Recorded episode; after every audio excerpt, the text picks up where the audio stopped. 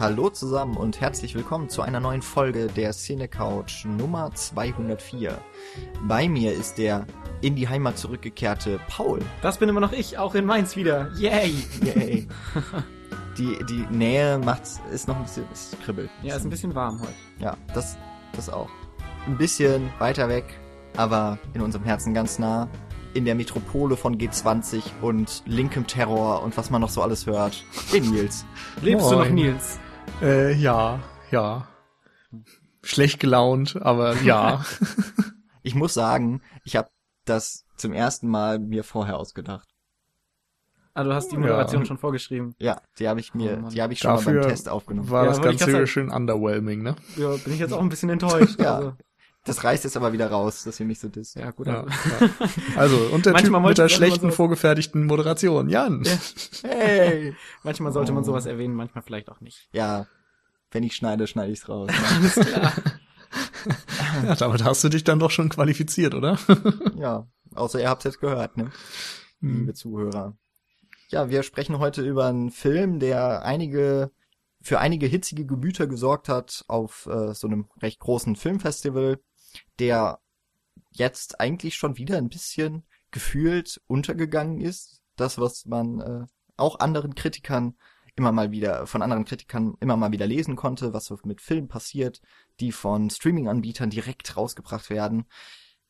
Ich halte noch kurz mal die Spannung oben, ja, welcher noch keiner Film den es Titel ist. gelesen nee, hat, und noch niemand den wahnsinnig geistreichen Tweet, der natürlich auch aus meiner Feder stammte. Was hast du denn getweetet? Ich gucke ja nicht auf Twitter. Ja, das kann man nachgucken. Am 11.7. irgendwann vormittags gab es da einen Tweet von der Ach so, Cinecouch. das meinst du.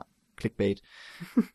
ähm, möchte ich kurz zwei Ankündigungen machen. Einmal ein Podcast, der in der Vergangenheit liegt, aber ein Teil der Cinecouch, nämlich die weibliche Seite von uns, also Paul, ha, das war sehr lustig. das war super.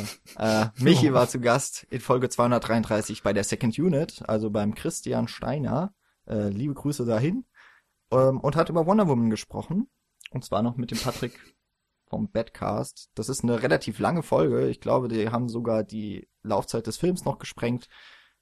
Und äh, reden einiges über das Superhelden-Franchise, Ja, über DC super. und so weiter. Weil Superheldenfilme super sind. Genau, Mir das, ist übrigens das Fazit. Mir ist gerade zum ersten Mal aufgefallen, dass Christian Steiner heißt so.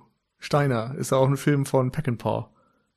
Ah. Ich finde, Ich man mich- müsste ihn mal einladen. Steiner über Steiner. Ja. Er war lang nicht mehr bei uns zu Gast. Ja. Ja, mit dem Rest mal. der Cinecouch Ich weiß ehrlich gesagt nicht, so ob geil, das ne? der richtige Film dafür ist, aber ich kündige das mal an. Wir haben ja eine Historie mit sowas. Ja. ja, manchmal halten wir es auch. Freut euch auf den Pferdefilm Part 2. Richtig. Wart ihr jetzt eigentlich auf der Ostwind-Premiere? Oder fahrt ihr noch hin? Ist das noch? Hm, Ich weiß gar nicht, kommt die noch? Also wenn, dann haben wir sie verpasst. genau. Mann, ich habe euch extra die Daten rübergeschickt. Oh. Nee. Also ich weiß es nicht. Aber es, der nächste Pferdefilm kommt bestimmt. Auf jeden Fall. Herangaloppiert. Ähm, die nächste Folge mit äh, zwei Fünfteln der Cine Couch kommt dann auch demnächst. Und zwar beim Sneak-Film wurden wir eingeladen und ähm, Michi und Nils, und Nils kann dazu vielleicht gleich noch was mehr anteasern, konnten dann tatsächlich auch zu einem, wenn ich es richtig weiß, Interview über unseren Podcast. Genau. Der dann, Ja, Michael vom Sneak-Film hat uns eingeladen und wir haben so ein bisschen äh, darüber gesprochen, wie die Cinecouch entstanden ist, ähm, was unser Konzept ist, was unsere Pläne sind und einfach dann noch ein bisschen allgemeine Unterhaltung über Filmauswahl und äh, Kinoerlebnisse und so weiter. Ich glaube, wir haben jetzt eine Stunde ungefähr oder anderthalb, weiß ich nicht mehr. Ich glaube eine Stunde gesprochen. Ihr könnt ja mal rüber gucken und bestätigen, welche dieser Zeitangaben die richtige ist. Ja, nicht schlecht. genau. Gewitzt. Na, es soll am Sonntag nach Erscheinen dieser Folge dann auch im äh, auf dem Sneakfilm Sneakfilm dot ah, Jetzt hast du es weggeklickt. Jetzt habe ich es Mensch, weggeklickt. hättest du mal besser planen müssen. Ja. ja. Warte, sneakfilm.de wird es dann veröffentlicht und ich denke, wir werden es verlinken. Auf sneakfilm.de meintest du? Ja. Ah ja. Genau. Sneakfilm.de. Ja. Fast Wobei so wichtig zum- wie cinecouch.net. Cinecouch.net. Ja. N-E-T. So wie wir. Super Witz. Haben wir nach 204 Folgen immer noch nicht alt. Nee. Genauso wie wir. So. Sonst wären wir auch cinecouch.alt. Das So, wird nicht besser, jetzt- ne? Wird Nee, nicht besser. besser. Äh, Ich wollte auch gerade, du hast jetzt gerade meinen schlechten, meinen schlechten Übergang auch noch verschlechtert.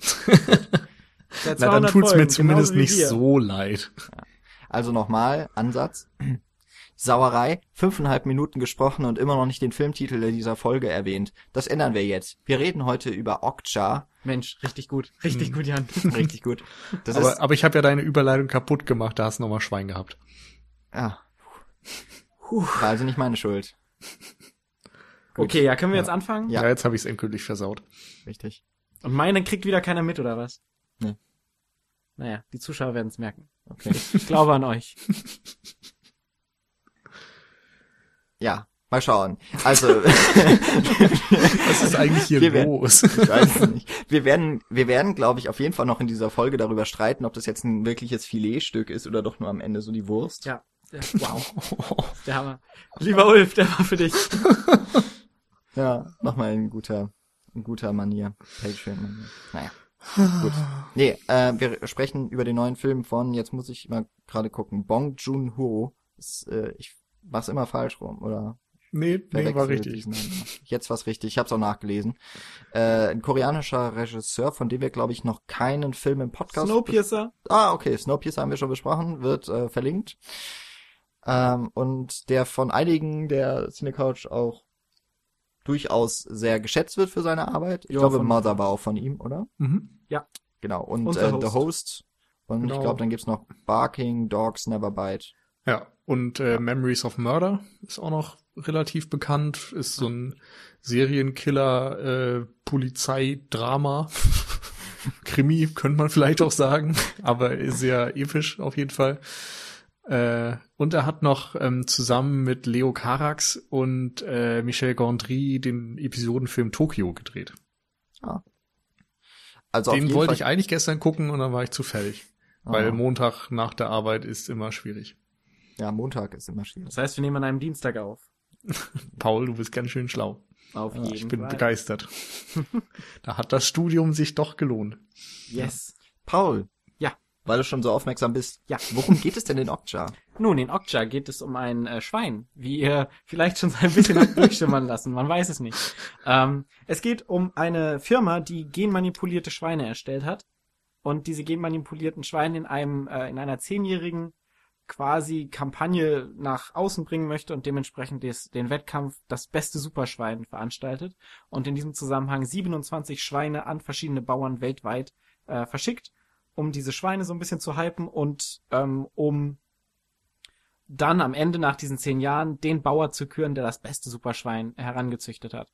Ähm, damit fängt der Film an und dann machen wir einen Zehn-Jahressprung in die Zukunft und wir sind bei dem kleinen jungen Mädchen Maji Muj, Mija, Mija, ähm, die Best Friend mit dem Schwein Okja ist. Und äh, die beiden leben in, in den Wäldern der Berge des südkoreanischen Landes der Welt und äh, haben ganz viel Spaß, bis plötzlich die Company wieder auf den äh, Plan tritt und Okja zurück nach Amerika holen will, um dort den Preis in Anführungsstrichen entgegenzunehmen und natürlich dann letztendlich auch geschlachtet zu werden. Und das äh, findet Maji Mija Mija natürlich nicht gut und äh, rennt hinterher und trifft dabei auf eine ähm, Gemeinschaft, auf eine, wie nennt man sowas? Das ist eine Tierschützerorganisation. Eine Organisation, richtig. Eine Organis Organisation, die sich dazu verpflichtet hat, friedlich Tieren jedweder Art oder Wesen jeder Art zu helfen. Und die begeben sich dann mit Mija auf die Reise, um Okja wieder zu befreien. Auf einer epischen Reise durch die Straßen Amerikas und Südkoreas. Vor allem Südkorea. Vor allem Südkoreas. Ja. Und es wird sehr viel gesprochen. Südkoreanisch zum Beispiel. Ja, überraschend. Vielleicht ein paar Sachen so noch. Um ah ja, war dir nicht gut genug? Das war ganz toll.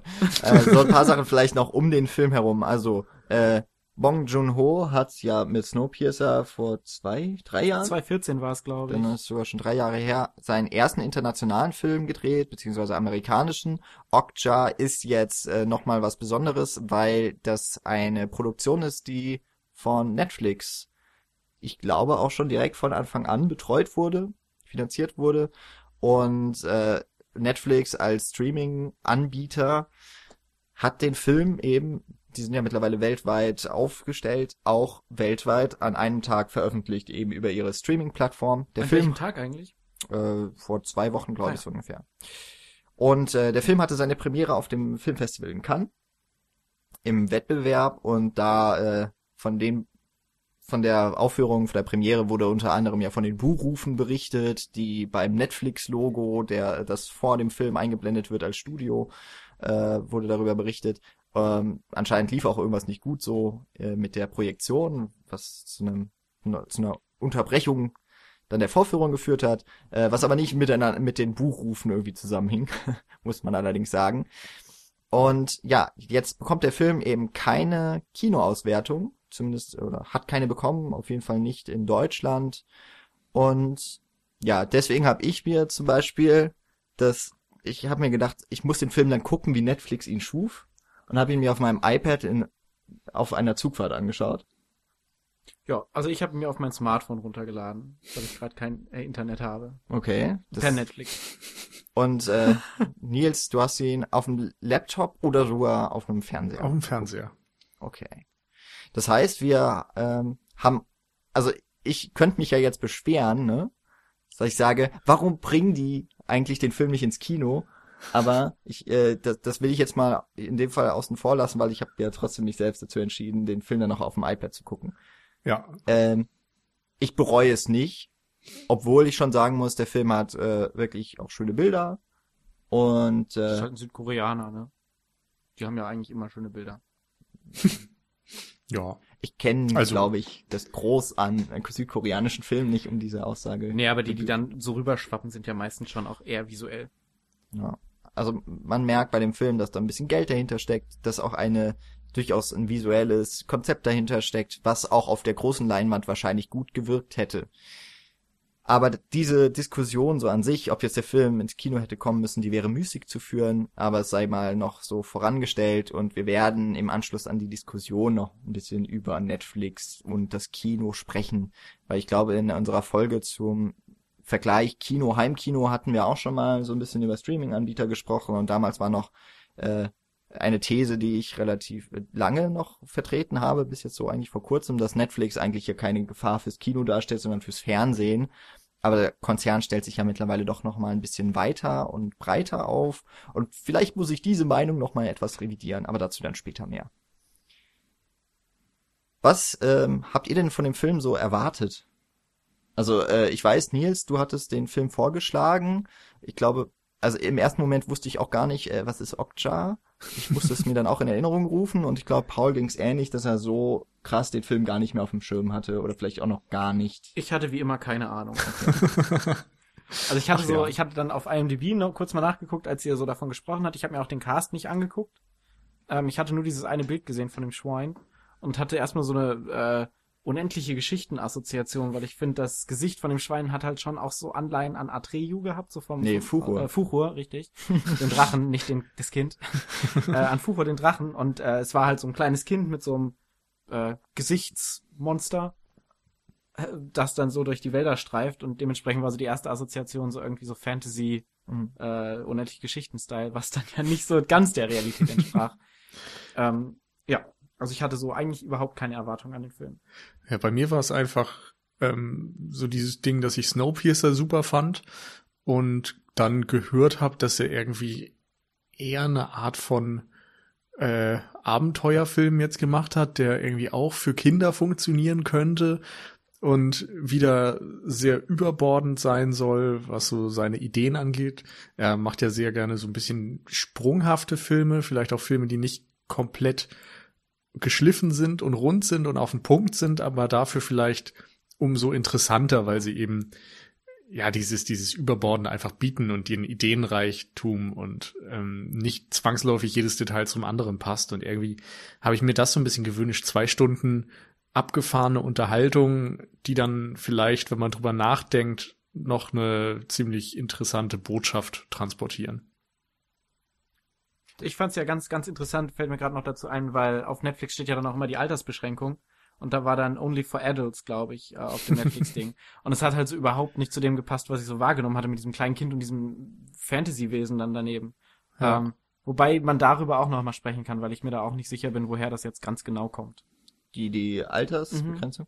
Okay, ja, da weiß ich auch gar nicht, wie Netflix das überhaupt entscheidet, weil es kann natürlich sein, der Film ist nicht im Kino und auch nicht auf DVD, glaube ich, bislang rausgekommen, gar nicht dass er vielleicht wurde. nicht unbedingt von der FSK getestet Mhm. wurde und da wäre, äh, dann wäre ja der Film ab 18 damit Ja. per Mhm. se. Darfst Äh, da du bin das? ich aber jetzt auch nicht drin. Also Ja, also darfst du es- das, äh, normalerweise kannst du ja keine Filme im Handel zum Beispiel veröffentlichen, die nicht geprüft wurden. Also wenn ich es noch richtig weiß, zum Beispiel ähm, Killer Joe war ja so ein Fall, der wurde ja ungeschnitten in den Handel gebracht, hat keine FSK-Freigabe bekommen und man hatte dann so ungefähr zwei Wochen Zeit, sich den zu besorgen äh, im Handel, bis er dann auf dem Index landete und nicht mehr frei verkäuflich war über oder im Aber- Regal. Hat der nicht eine Spio gekriegt? Ich meine nicht. Also ich bin mir nicht ganz sicher, wie das da jetzt gelaufen ist, aber auf jeden Fall äh, gab es so einen Zeitraum zwischen FSK Nichtfreigabe, ich weiß nicht, also es muss vorgelegt worden sein, hat es aber wahrscheinlich nicht bekommen, Hm. und der Indizierung. Da gab es so ein Also- Fenster. ich glaube, der hat halt diese Spio JK, Hm. das, das Siegel quasi bekommen und durfte darum in den Laden und hätte er das nicht gehabt, dürfte das jetzt nicht einfach in der Supermarktkette Das rumliegen. kann sein, ja. Und ähm, also wie gesagt, das ist jetzt auch so mehr oder weniger Halbwissen. ja. Und ich weiß aber eben ganz besonders nicht, wie das aussieht bei Streaming. Also, Also wenn Internet und so hat ja immer noch Fernsehen- mal eigene Rechte irgendwie. Genau. Das geht Also ja wenn- auch in vielen Diskussionen immer mal wieder ähm, um dieses Thema.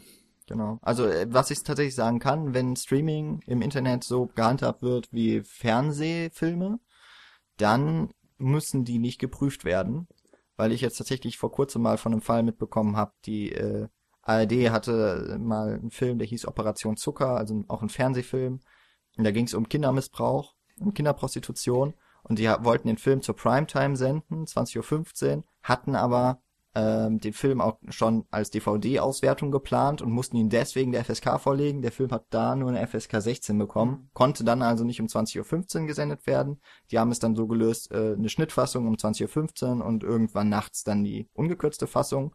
Und bei dem Nachfolgefilm ähm, haben sie dann auf die DVD-Auswertung verzichtet, um eben den Film nicht der FSK vorlegen zu müssen. Hm. Und da ist quasi ähm, beim Fernsehen ist so ein bisschen laissez-faire. Und der ja, ist dann am Primetime gelaufen, oder was? Genau. Hm. Krass. Und der wurde halt, der hat keine Freigabe so bekommen Mhm. von der FSK. Da, das ist dann nämlich losgelöst davon. Ja, selbst schuld, wenn es prüfen lässt, ne? Ja, Genau, du brauchst halt zumindest ja auch einen internen Jugendschützer, der sich das Genau. drauf guckt und beurteilt. Also du könntest jetzt nicht irgendwie einen Splatterfilm einfach nicht prüfen Ja, lassen und um richtig. 2015 senden. Oder du bekommst danach auf jeden Fall eine Schelte. Genau. Das man mindestens. Was waren denn deine Erwartungen, Jan? Darüber haben wir noch gar nicht ja, gesprochen. also ich hatte von dem Film eben schon mal was mitbekommen, weil ich mir ähm, die Veröffentlichung des Cannes-Wettbewerbs angeschaut hatte, weil ich das immer mal ganz interessant finde, weil die ja auch einfach eine tolle Auswahl an sich haben. Da habe ich schon gesehen, ah cool, Bong Joon-ho, kenne ich doch, äh, der ist im Wettbewerb. Der war ja, und dann habe ich in dem Zusammenhang auch mitbekommen, das ist ein Netflix-Film und er wird wahrscheinlich nicht ins Kino kommen. Das gleiche Schicksal ähm, hat ja auch der neue Noah Baumbach-Film, der ja unter anderem Mistress America gemacht hat ähm, und Francis H., der eben auch eine Netflix-Produktion ist und äh, da auch lief. Und ich weiß noch gar nicht, wann der veröffentlicht werden soll auf Netflix. Und dann, wie gesagt, war es relativ lange so Stille und eigentlich kam es dann erst wieder hoch, dadurch, dass der Film jetzt vorgeschlagen wurde. Und ich kannte eigentlich auch nur einen Screenshot, also ich habe mir nicht mal einen Trailer angeguckt von dem Film, ich kannte auch nur so einen Screenshot von eben dem Schwein. Und ich wusste auch nicht, worum es geht. Ähm, und dementsprechend war es dann ganz schön so, äh, relativ unein, äh, unvoreingenommen in diese Sichtung zu gehen. Äh, nur, dass mein Chef, den ich dann nochmal getroffen hatte an dem Tag, als ich dann auch den Film geguckt habe, noch vorher, äh, der hatte den schon am Vorabend gesehen und hatte mich gefragt, ob ich denn Vegetarier sei. Und da konnte ich mir noch nicht so ganz, ich wusste noch nicht genau, worauf er da hinaus will. Hat dann aber noch mit einem Lächeln gesagt, könnte sein, dass du es wirst. Ähm, und ja, mit diesem kryptischen Wissen bin ich dann in den Film gegangen und ich muss sagen, der hat mich dann doch schon, was ich nach der ersten Stunde des Films nicht erwartet hätte, ganz schön mitgenommen. Jetzt nicht zum Umdenken oder sowas, nochmal zum Umschwenken in meiner Ernährungshaltung. Okay, hands gehoben. down, wer von uns ist Vegetarier?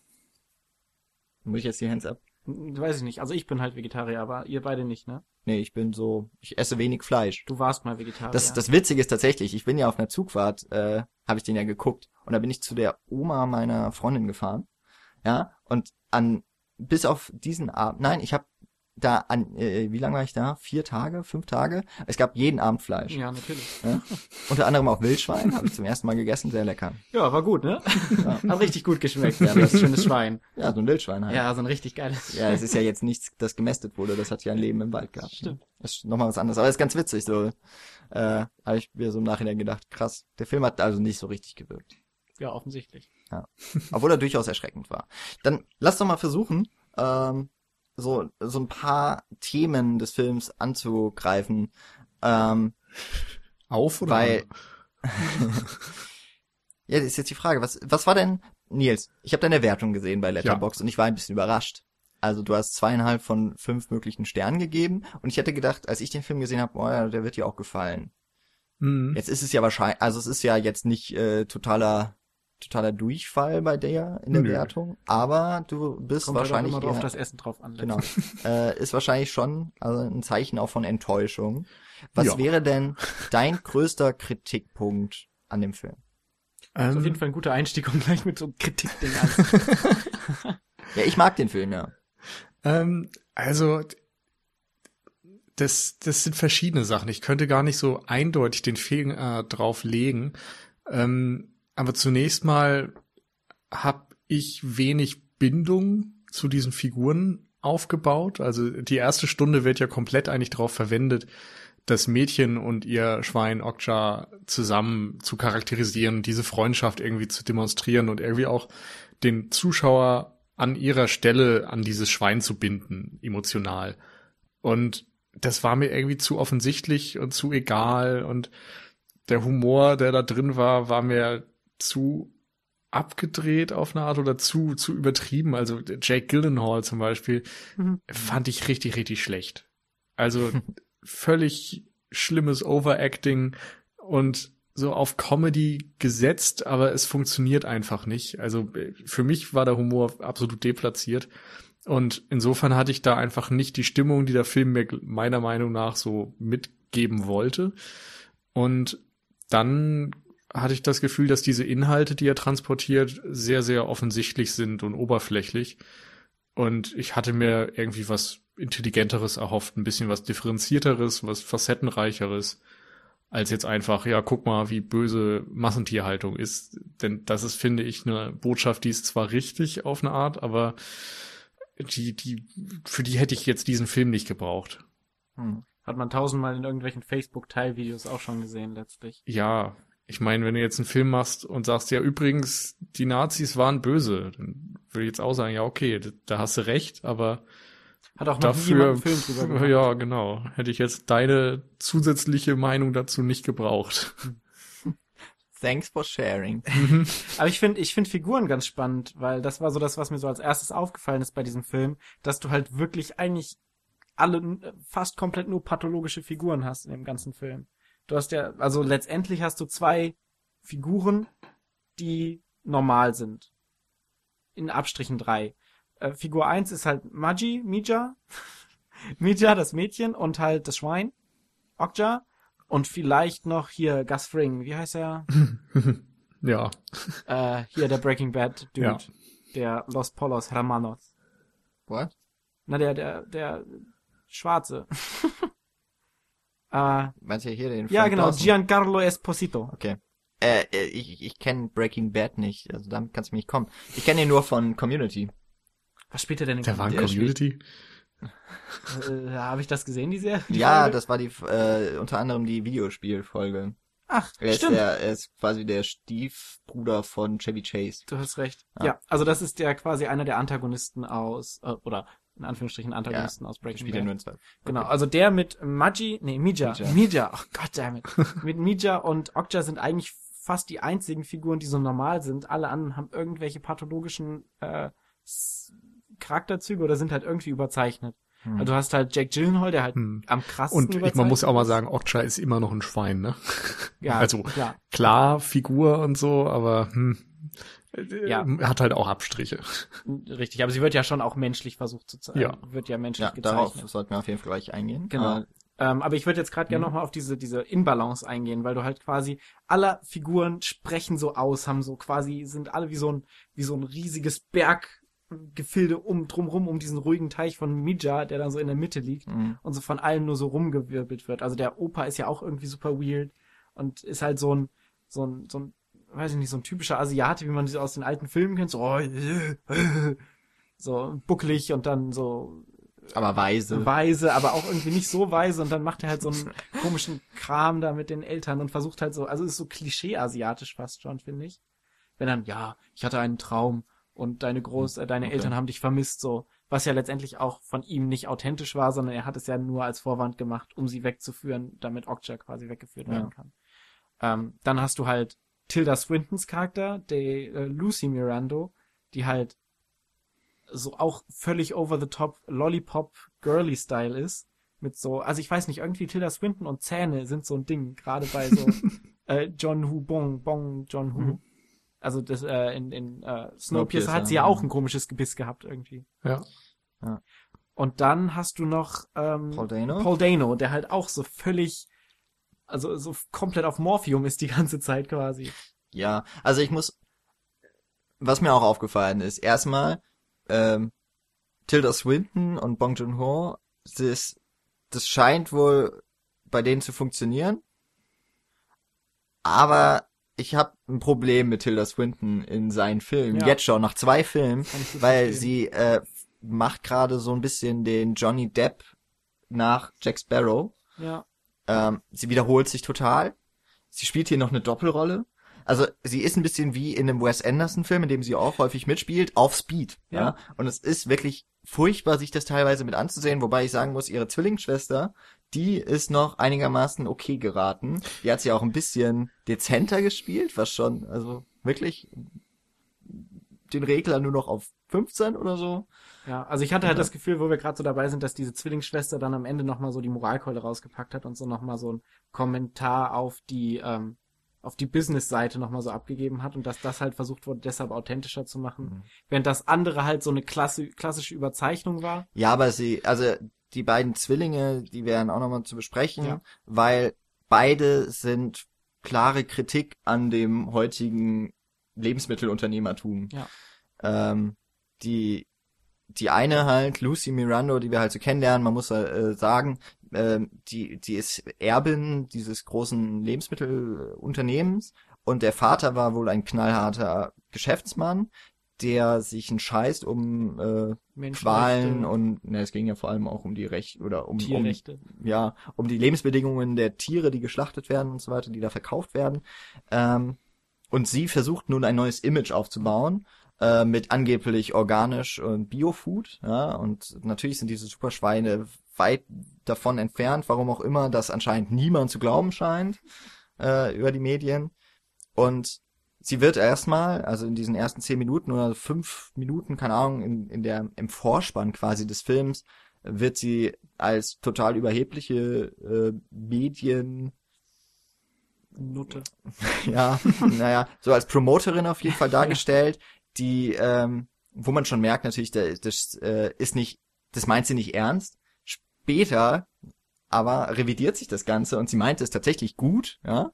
Also sie glaubt tatsächlich, dass sie da was Gutes macht und ähm, dass sie, dass äh, sie rechtfertigt so ihre Strategie ähm, und wird dann wieder zu so einem Kind und ähm, das vielleicht auch einfach naiv gehandelt hat, aber quasi zum Wohle der äh, der ganzen Menschheit, weil sie ja auch sagt, hier ja äh, sieben Milliarden Menschen müssen ja auch irgendwie ernährt werden und deswegen gibt's jetzt dieses genmanipulierte Fleisch. Und äh, ja, dass, dass ihre Strategie halt fehlschlägt, das äh, aber anscheinend ja trotzdem nichts aufzuhalten scheint. Das ähm, fand ich schon recht stark. Ähm, so als Wandel in dieser Geschichte. Auch wenn Tilda Swinton das total übertrieben spielt, Mhm. einfach. Aber ich finde den Vergleich Wes Anderson ganz schön, weil ich gerade auch bei Tilda Swinton und auch Paul Danos Charakter sehr viel an Wes Anderson denken musste. Wie sie sich so verhalten haben. Also es waren so klassische Wes Anderson Charaktere auch. Ich finde, Paul Dano hat so gespielt wie immer. Ja, Der ist immer stimmt. so ein sehr ruhiger, gelassener, ein bisschen creepiger Typ. ja. Stimmt. Ja, in den Ähm. meisten Filmen irgendwie schon. Außer bei Paul Thomas Anderson. Ja. Da finde ich, Aber- da hat er schon noch mal andere Facetten und der Stimmt, kann stimmt. auch eigentlich was. Also Ja. Aber ich fand Ja. ihn jetzt auch nicht schlecht, ne? Also ich fand ihn eigentlich schon ganz gut. Ich fand ihn von den nee, amerikanischen hängt Darstellern am besten. er hängt Ja, nur ein bisschen ja. im Typecasting vielleicht. Ja. Ja. Gut, es macht halt auch dieses Gesicht, das hat halt auch irgendwie so ein bisschen so ein, Das hat auch so was Bübisches. ja, Ja. und auch so ein bisschen psychotisches. Ja. Mhm. Ja, aber ich mag ihn auf jeden. Fall. Also er ist eigentlich ein guter. Aber ähm, insgesamt fand ich das sehr wenig geerdet. Und Mhm. ich glaube, dem Film hätte das eigentlich gut getan, weil er eben nicht in so einer abgedrehten Fantasy-Welt spielt oder nicht Sci-Fi als Basis hat, wie jetzt bei Snowpiercer. Also da hast du irgendwie eine, eine andere Grundlage und es ist von vornherein irgendwie noch weiter von unserer Realität entfernt. Genauso wie bei Wes Anderson irgendwie alles durch diesen ähm, optischen Stil und, und die, die Farben und so weiter so märchenhaft und künstlich aussieht, dass es irgendwie eine Parallelwelt ist, gefühlt. Und Ja. hier ist es eher so, dass dieser Vorspann mit ähm, Firmenanspielungen und Werbung und was weiß ich ein sehr stark an heutiges Product Marketing und so weiter erinnert und irgendwelche Konzerne, die ihre großen Werbeshows auffahren, um ihr Image zu verbessern, obwohl sie hintenrum die größte Scheiße produzieren. Das ist irgendwie zu präsent und zu ähm, real, genauso wie eben dann auch die komplette erste Stunde irgendwo in der koreanischen Wildnis. Das ist direkt unserer Welt entnommen und dann diese Abziehbilder und Comicfiguren da reinzusetzen und die Welt damit dazu äh, damit zu bevölkern, das führt irgendwie für so eine merkwürdige Diskrepanz. Es wirkte wie so ein komischer Fantasy-Real-Film-Hybrid irgendwie. Ja, so ein bisschen. Also das, ich würde auch sagen, so die erste Hälfte des Films ist sehr verträumt, fantasievoll, auch ein bisschen kindlich. Ähm, meine, also als ich Okja dann gesehen habe, habe ich auch irgendwie eine Mischung aus Nilpferd und Fuchur denken müssen und eben nicht an ein Schwein. ähm, aber es, ja- also es ist halt trotzdem irgendwie niedliches Ding. So. Ähm, und in der zweiten Hälfte kippt es dann ja und dann wird es ja wirklich zu einem Abenteuerfilm. Und da wird versucht so eigentlich wird ja auch, der Film ist zwei, ziemlich genau zwei Stunden lang und ähm, in dieser letzten Stunde, fast halben, eigentlich vor allem in, den letzten, in der letzten halben Stunde, versucht der Film ja seine Kritik dann auch sehr deutlich und ähm, sehr geballt rüberzubringen. Und ich finde auch, und äh, also der Film ist nicht perfekt in meinen Augen, aber er hat mich, ähm, hat mich eben doch schon sehr mitgenommen, trotzdem in dieser zweiten Hälfte, obwohl ich auch sagen würde, der Film ist manipulierend. Also ist höchst manipulativ auf jeden Fall. Ähm, und er hat auch gerade mit dieser ersten Hälfte so seine Probleme. Wenn ich an zum Beispiel diese Öko-Tierfreunde-Gruppe von Paul Mhm. Dano denken muss, die wird ja als, also ich sagen die nicht selber auch, dass sie Terroristen sind, glaube ich. Also Mhm. eigentlich ist es eine Terroristenorganisation, die aber Gewalt ablehnt und total dämlich einfach gezeigt wird. Also das sind halt vollkommene Idioten einfach. Äh, und warum auch immer dann noch ihr Plan funktioniert, ist ja eigentlich nur reines Glück. Und äh, ein bisschen dann doch einmal auch moralischen Fehltritt, der da bei dieser Übersetzung von Mijads äh, Entscheidung, dass die Okja eigentlich nicht äh, weggeben sollen, dass es dann nochmal äh, ins Gegenteil verkehrt wird. Also ich fand die eigentlich ziemlich cool. Also sie hatten was sehr Kindliches so und es hätte genauso gut eine Organisation in einem Kinderfilm sein können letztendlich, Mhm. weil sie halt so sagen, okay, wir haben unsere Prinzipien, wir bleiben denen treu, wir machen nichts Böses, wirklich überhaupt nichts Böses. Wir entschuldigen uns bei den Wachen, die wir kurz ausnocken müssen oder die wir so ein Bein stellen quasi. Und ich fand es, also ich persönlich fand es extrem erfrischend, die so zu sehen, diese Terroristenorganisation. Aber dazu passt dann doch irgendwie auch nicht, dass Paul Dano ähm, den Übersetzer zusammenschlägt, weil der gelogen hat. Also klar. in dem Moment ist es dann wieder völlig losgelöst von dem, was wir sonst von den Figuren präsentiert bekommen. Und Aber es hat so für ich. mich auch so ein bisschen Erwartungserfüllung gehabt, weil man irgendwie, wie gesagt, Paul Dano ja immer so ein bisschen soziopathisch wirkt. Und man Mhm. dann schon irgendwie so denkt, okay, irgendwann kommt dieser Ausbruch von dieser Figur. Und man hat's, also ich hab's irgendwie schon kommen sehen. ja, aber es ist so nichtig. Weißt du, also wenn, wenn sowas passiert, und in dem Moment klar wird, okay, er ist ein Psychopath, dann muss das irgendwie im späteren Verlauf auch nochmal gravierende Folgen haben.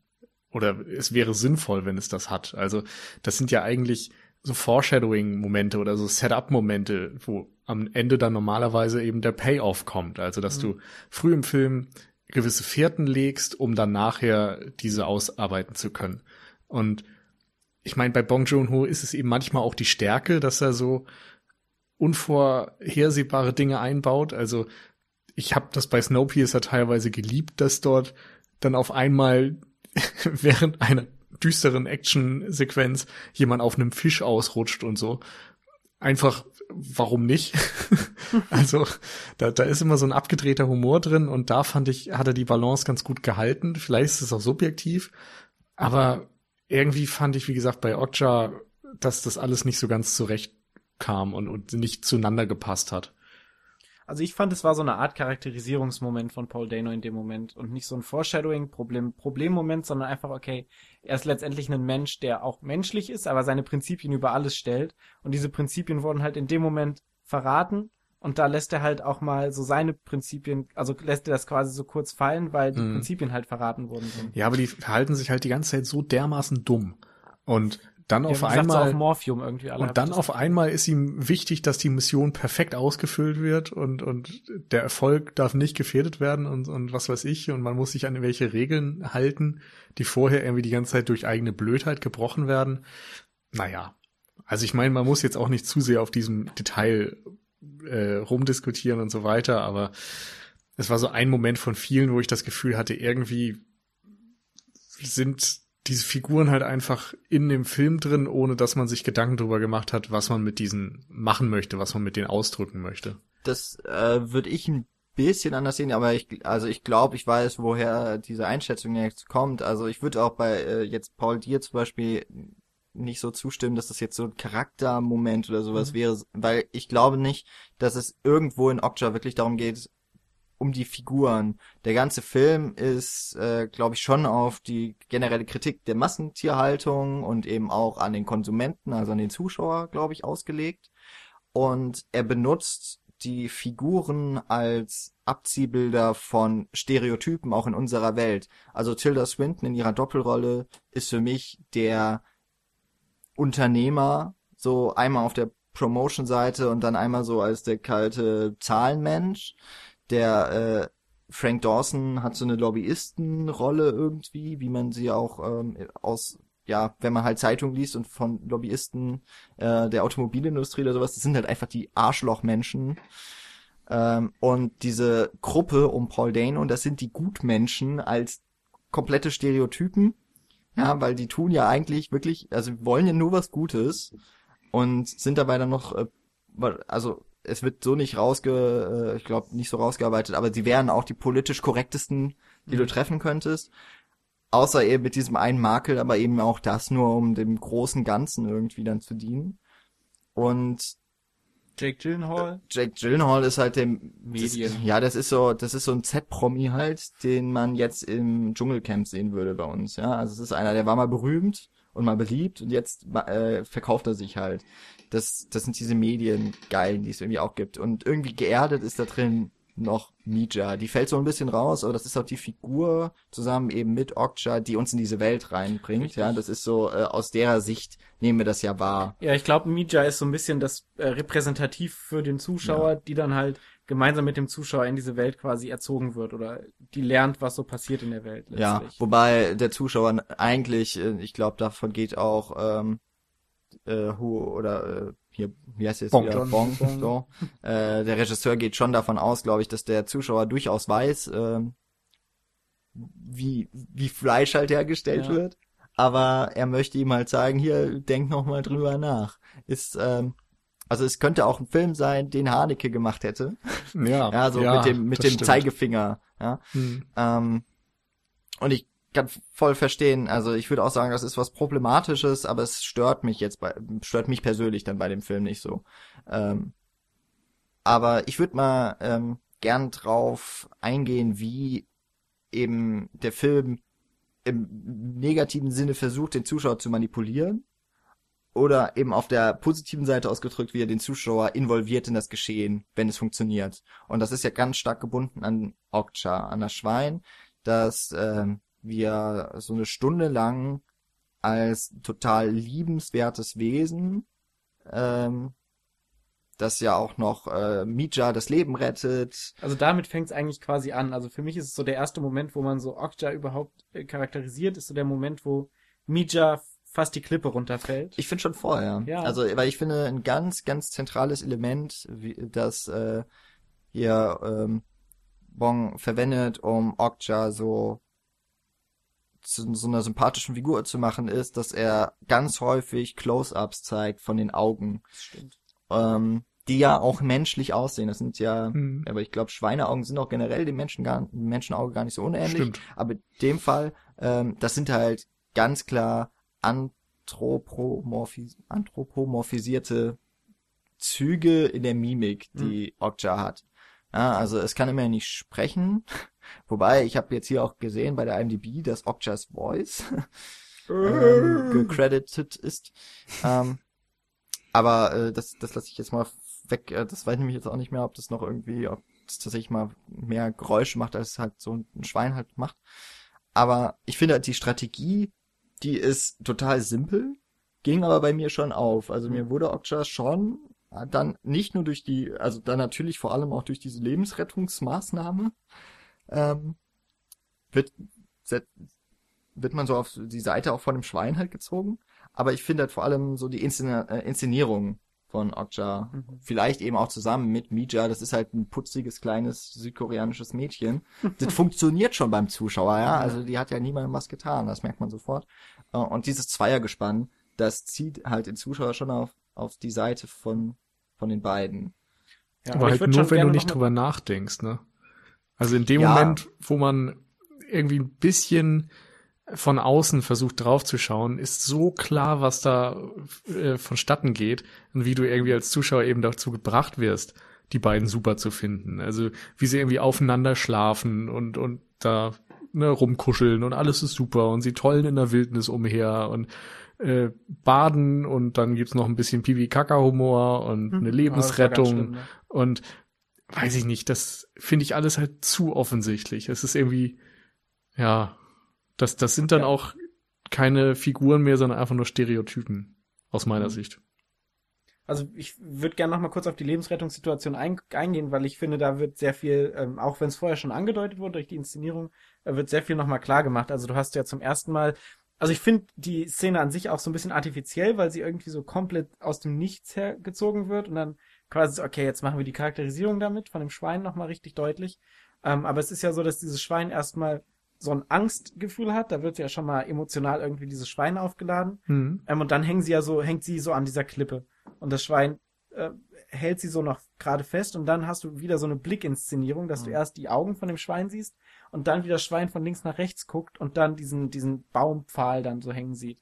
Das heißt, du hast einen ganz klar menschlichen Kognitionsprozess, den Ja. du quasi dann hinter, Mhm. ähm, auf dieser Bildebene dann siehst. Und dann kommt als drittes Element noch hinzu, dass ähm, am Ende dieser Planung dieses Schwein dann darauf losläuft und sich quasi selber in dem Moment auch noch opfert für Mhm, das genau. Mädchen. Das heißt, du hast quasi so eine Drei-Akt-Struktur. Erstmal emotional, dann kognitiv und dann quasi nochmal das übermenschliche, ich opfere mich für den anderen. Ja. Und äh, das ist halt so ganz klar strukturell eingebaut in diesem Film. Ganz Ja, ist aber auch gleichzeitig noch Setup und Payoff für die gesamte Geschichte, weil Klar. Mija ja genau das umkehren muss am Ende. ja. Ja, also sie würde sich auch opfern, tut es ja im Endeffekt auch, dass sie das Einzige, was äh, an Wert sie besitzt, nämlich dieses Goldschwein, ja, diese äh, südkoreanische Tradition, die sie von ihrem, eigentlich von ihren Eltern hätten bekommen müssen, aber von ihrem Opa eben kriegt und damit das Schwein abkauft. Ja, und das ist ja auch so ein Opf Aufopferungsprozess. Ja, wobei ich sehe da jetzt keinen Opferprozess, weil sie hat ja von dem Schwein äh, nie was gehalten. Sie fand es ja von Anfang an kacke. Ja, gut, das stimmt. Aber ähm, Also ich glaube, da ist schon fast der größere Aufopferungsprozess, als sie am Ende ihre äh, Bauchtasche so ablegt. und dann Ach so. einfach weiterläuft. Ja. Ja. Aber ich meine trotzdem, der, der Prozess, den sie dann durchgeht, das ist schon irgendwie quasi, ja, es ist so die Re Revanche wäre das Negative, ähm, das Zeigen von Dankbarkeit. Ja. Ähm, Aber Nils, du hast auf jeden Fall vollkommen recht, wenn, wobei ich jetzt auch sagen würde, das ist bei äh, ziemlich jedem Film so, man kann relativ, äh, vielleicht kann man bei einigen Filmen ein bisschen schwieriger durch, durchschauen, wie die Inszenierung den Zuschauer lenken will Hm. in seinen Emotionen. Hier ist es schon recht offensichtlich, aber ich glaube, das ist generell auch bei ähm, beim Bong so, dass der also bei Snowpiercer war er ja auch jetzt nicht, meiner Meinung nach, äh, du findest den Film ja mittlerweile besser als ich, auf jeden Fall. Aber Ja. das war für mich auch kein, kein Film der großen Subtilität. Äh, Nee. Bei Barking Dogs Never Bite kann ich mich auch nicht dran erinnern, dass er wahnsinnig subtil gewesen wäre. Außer vielleicht bei Mother, Hm. ähm, der da so ein bisschen rausfällt. Aber ich habe noch nicht alles von ihm gesehen, finde aber, dass er trotzdem ganz äh, interessanter Filmemacher auch ist.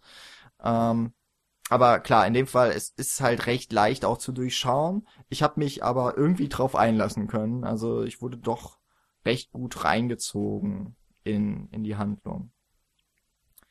Ähm, dann wäre ja im Grunde auch so, dass das nächste große Emotionale, und das hat dann wahrscheinlich aber die auch nicht mehr funktioniert, ist dann ja für mich so die, die Szene dann äh, wirklich die ultimative Rettungsaktion Mhm. ähm, schon in dieser Schlachterei, Ja. wo da zum ersten Mal das Ausmaß von diesem Experiment eigentlich gezeigt wird, nämlich dass da eine ganze Herde von Superschweinen eingepfercht ist und eben zum Schlachter geführt wird. Ähm, so wie halt auch Schweine in der Massentierhaltung. So wie wir es halt tausendmal in irgendwelchen Fotos schon gesehen haben von Peter oder so. Genau, obwohl ich gar nicht so viele davon kenne, aber Ich habe schon sehr viele Freunde, die das auch sehr viel auf Okay. Facebook immer teilen. Also deswegen, ich bin da noch relativ unbescholten. Ich kenne solche Bilder, äh, auch von den durchtrennten Schweineleiben äh, oder Rinderleiben, was auch immer. Das, das kennt man irgendwie ja Mhm. schon so. Ähm, aber es hat mich in dem Moment dann trotzdem sehr beklommen gemacht. Klar, die Szene, auch da, man kann das recht leicht schon wieder dechiffrieren. Die Szene spielt bei Nacht. Ja, das, was man sieht, ich weiß gar nicht, donnert, blitzt es noch? Ich bin Nee. mir nicht sicher, ob es nicht sogar noch ein Unwetter ist. Wahrscheinlich die Blitze, die ich, äh, mein, äh, die ich damit jetzt assoziiere, sind die von Elektroschocker. Elektroschocks, damit Mhm. die, die äh, Schweine weiter ans Schafott geführt werden. Äh, man merkt einfach, da sind die Menschen, die halt ihren, ihrer Arbeit nachgehen und das nicht hinterfragen, die ähm, das Ganze ins Rollen bringen. Der Schlachter, der da mit Mit dem dieser, genau, mit dem Bolzenschussgerät, das äh, seit Bennys Video ja sowieso Mhm. eine der schlimmsten Dinge ist, die man im Film an, äh, noch Ja, einbauen und kann. No Country for Old Men, ne? Ja, das ist ja schon wieder so äh, über Stilisiert. überstilisiert, genau. Ähm, aber das hat mich dann halt schon auch mitgenommen, muss ich sagen. Vor allem, also weil es da, ich wusste halt zum Beispiel auch nicht, ob Okja überlebt, die ganze Sache, weil ich hätte auch gedacht, okay, ich traue es dem Film durchaus zu, dass Okja da jetzt auch noch äh, geschlachtet wird Hm. und dass äh, Mija zu spät kommt, wäre wahrscheinlich Nee, wär, ist schon okay, so wie der Film geendet ist, weil im Endeffekt, sterben sehen. naja, ich meine, im Endeffekt wird's ja, es ändert ja gar nichts. Ja. Das, finde ich, ist auch relativ, das äh, hätte ich dem Film auch von vornherein vielleicht gar nicht so zugetraut, dass er wirklich doch eher auf einer pessimistischen Note endet, wenn man die Botschaft des Films sieht. Weil Ja, im gut, der- Endeffekt nimmt der Film ja mich als Zuschauer in die Verantwortung, das zu stoppen, was mir gerade un, äh, was mich gerade so unangenehm war Ja. beim Zuschauen. Ja, deshalb würde ich schon sagen, also ich habe von vornherein erwartet, dass es halt auch schon so mit dem nicht ganz positiven Ende dann endet, weil sonst wäre die Aussage von dem Film irgendwie ganz ad absurdum geführt worden. Weil es geht ja eben nicht darum, dass ähm, diese Heldenreise zu dem Erfolg führt, sondern dass es eben dieser ganze Prozess ist, der im Hintergrund stattfindet, der auch losgelöst von den Charakteren an sich ist. Ähm, deshalb hat es mich jetzt nicht überrascht, es hat mich auch nicht überrascht, dass Okja überlebt.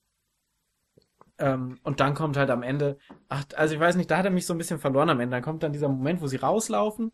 Ähm, Und dann noch das Baby. dann kommt noch das Baby mit, um so nochmal so, so ein bisschen Hoffnung so reinzubringen. So von wegen, okay, wir haben jetzt hier einen Kreislauf, der auch weitergeht.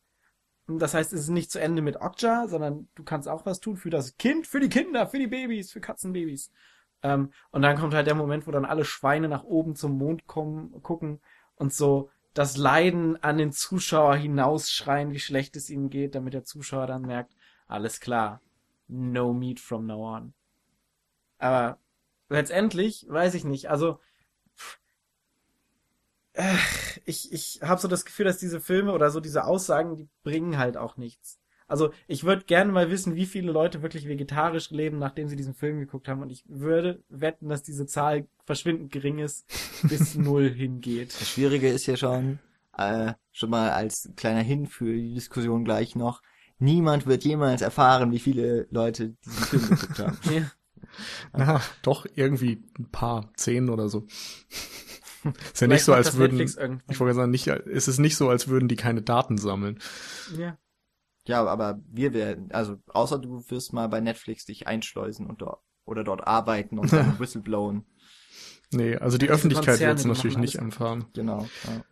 Ähm, Ja, und dann aber eine Sache noch kurz, weil, ähm, weil wir gerade so ein bisschen auf dieser Moralkeule sind. Es geht ja nicht nur um diese Schlachtung, sondern es geht ja auch um Okja. Und da wird dann halt auch nochmal der ganz krasse Hammer rausgehauen in dem Moment, wo Okja dann vergewaltigt wird von dem anderen Schwein. Ja, habe ich auch nicht so ganz verstanden, warum das passiert. Ja, Weil sie wird ja, sie soll ja trotzdem geschlachtet werden. Also es kann nicht da. Ich habe erst gedacht, es soll jetzt darum gehen, dass, äh, weil ja Okja das super, super, mehr super Schwein ist, dass genau, dass äh, quasi die, diese DNA genutzt werden sollen, um jetzt das ultimative Superschwein äh, weiter zu züchten.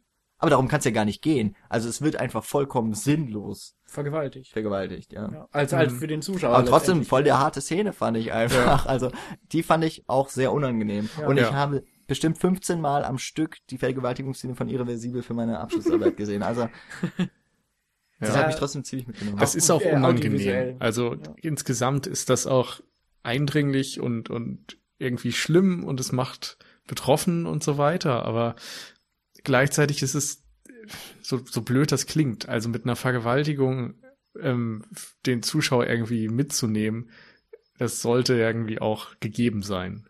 Also da musst du schon irgendwie viel falsch machen, damit du da einen Zuschauer hast, der irgendwie unbeteiligt ist oder, oder den das nicht emotional irgendwie mitnimmt. Ja. Und das ist eben auch so, wenn du eine Stunde lang ein Schwein gezeigt hast, das intelligent ist, das liebenswert ist, das äh, ne, aufopferungsvoll sich um die Freundin, das Mädchen da kümmert. Und das, wenn du das dann irgendwie unter grausamen Umständen umbringen und schlachten möchtest, ja, natürlich ist das irgendwie emotional etwas, was eine Reaktion hervorruft. Aber es ist mani- manipulativ und es ist offensichtlich und da steckt dann irgendwie aus meiner Sicht keine große Leistung dahinter. Ich bin mir in dem Moment auch nicht sicher, was jetzt wirklich Okja ist. Ist das jetzt ein schweinischer Mensch oder ein menschliches Schwein? Ja, Also, aber das ist genau mir das doch ist so fast das Ding, also egal, Diese, oder? aber diese, diese Schlacht, Schlachtmoment ist ja Okja als Schwein quasi, das so Mhm. Ja. geschlachtet wird. Und diese Vergewaltigungsszene geht ja schon mehr so als Okja als menschliches Wesen.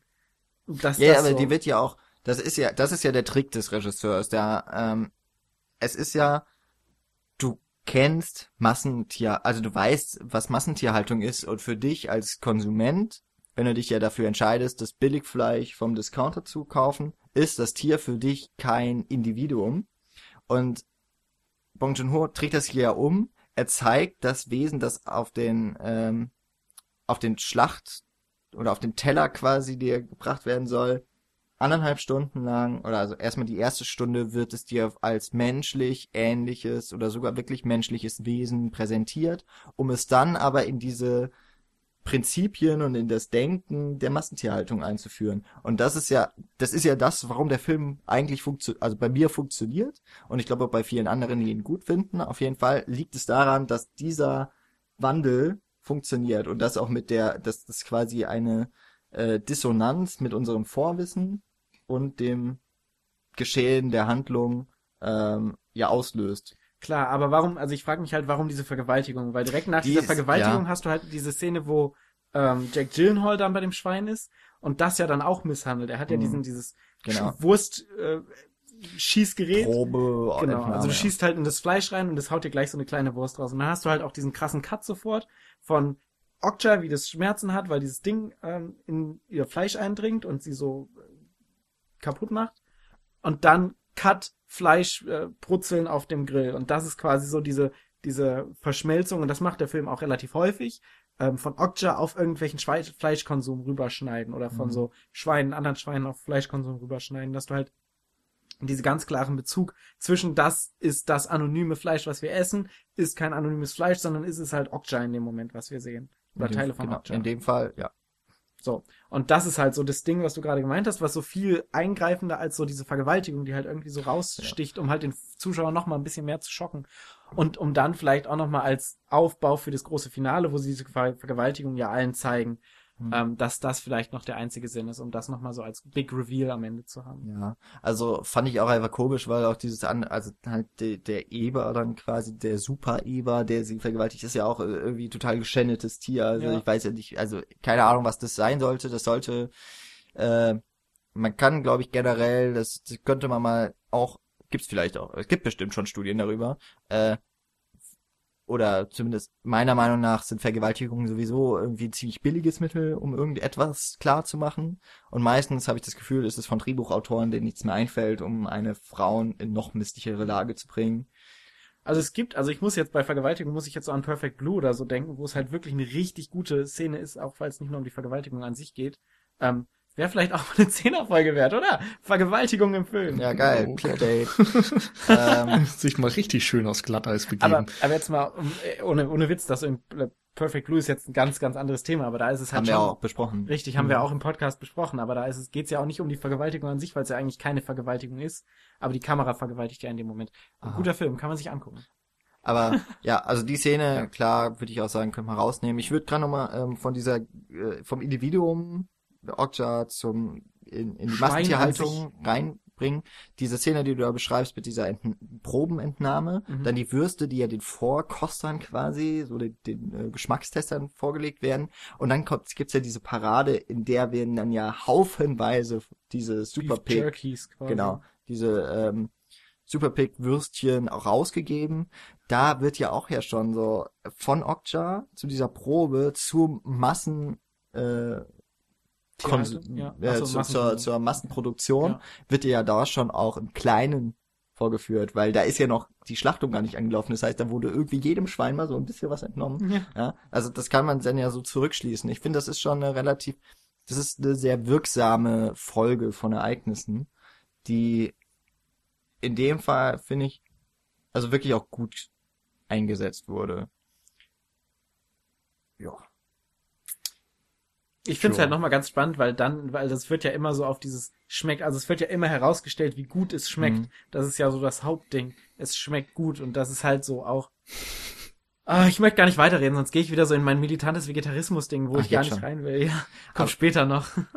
Aber es ist halt so immer das, so das Hauptargument ist ja, aber es schmeckt doch halt geil. Naja, es, na, es sind zwei Sachen, die immer wieder, oder im Grunde sogar drei, ja, die in dem Film reingebracht werden, die ja sehr vergleichbar sind mit der Situation heute. Erstens, es wird so getan, als wäre es vollkommen tierfreundlich, ja, also der Versuch, das übers Marketing als bio und ökologisch äh, reproduzierbar alles, wird es verkauft als lecker, ja, weil es soll ja auch ein, ein Genussmittel sein und gleichzeitig ist es billig.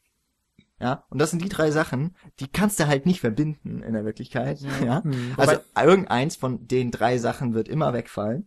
Entweder eben, dass, dass Tiere anständig behandelt werden, dass es wirklich sehr gut schmeckt, oder dass es sehr günstig ist. Du kannst es gar, es gibt überhaupt nichts, was so funktioniert, glaube ich, ja, ja, auf der ganzen Welt.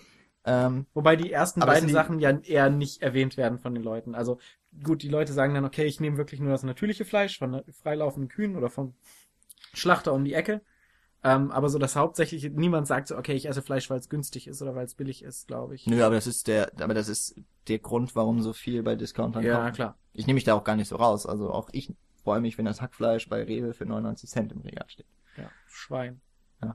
Wer Ist ist, aber- hier das wirkliche Schwein? Ist ja. aber gemischt, ja. Ist auch Rind. So. Das wir macht das natürlich alles besser, denn nur Schweine haben Persönlichkeit. Schachtet mich, liebe, liebe Zuhörer.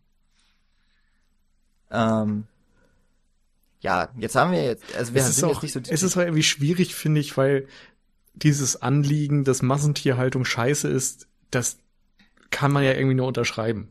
Also es gibt halt wenig Argumente dagegen. Und gerade darum finde ich es eigentlich so schade, dass der Film sich's dann noch so einfach macht. Also Mhm. er vertritt halt so eine Haltung, gegen die man wenig Argumente vorbringen kann, aber auf eine Weise, gegen die man eben dann doch sehr viele Argumente hervorbringen kann, weil es so offensichtlich passiert und wenig durchdacht irgendwie. Ja, die Frage, die ich mir halt stelle, gerade weil wir jetzt häufig schon gesagt haben, okay, der Film ist zu manipulativ. Ja. Ich würde eher sagen, der Film ist zu offen manipulativ. Ich finde, der Film sollte weniger offen manipulativ sein. Weil das, also ich glaube, das Problem ist, der Film will ja so ein Umdenken im Menschen stattfinden, äh, stattfinden lassen. Der Film Mhm. will ja, also der, das sieht man ja ganz klar, dass der Film was verändern möchte. Ob er das jetzt schafft oder nicht, ist eine andere Geschichte, Ja. aber er möchte eine Message nach draußen setzen. Ähm, und da muss man ja Menschen manipulieren. Das ist ja quasi Manipulation von menschlichen Gedanken, weil du ja immer, also ja, du, du aber du kannst es auch anders, also man kann es auch machen, indem man Menschen überzeugt. Ja. Richtig, aber ich, also das Ding ist halt, dass gerade so Fleischkonsum ein Thema ist, wo du Menschen eigentlich nicht überzeugen kannst. Also letztendlich ist das immer auf einer emotionalen Ebene, auf der diese Diskussion passiert. Leute sagen das aus moralischer Sicht, das heißt, du hast Emotionen als schlechtes Gewissen, was auch immer, da immer so dabei. Leute, die Vegetarier sind. Und Leute, die keine Vegetarier sind, sagen, ja, das war schon immer so, da hat so ein bisschen Konservativismus noch mit eine Rolle. Äh, ist das über Konservativismus, ist das das richtige Wort? Ja, weil das Fleisch, das aus der Konserve kommt. Richtig. ähm, also da hat so was von bestehender Struktur was und Hm. du willst mir nur mein Essen schlecht reden. Das hat auch was mit Wut und so mit, mit so, wie gesagt, bestehende Strukturen und halt mit, ja, aber es schmeckt doch gut, also so eine Art Lust, die da noch dabei ist. Das sind ja alles Emotionen, die da sind. Und gerade sowas wie eben so Vegetarismus, Fleischkonsum ist ein sehr emotionales Thema. Und ich glaube, da kannst du einfach ohne Manipulation niemanden überzeugen.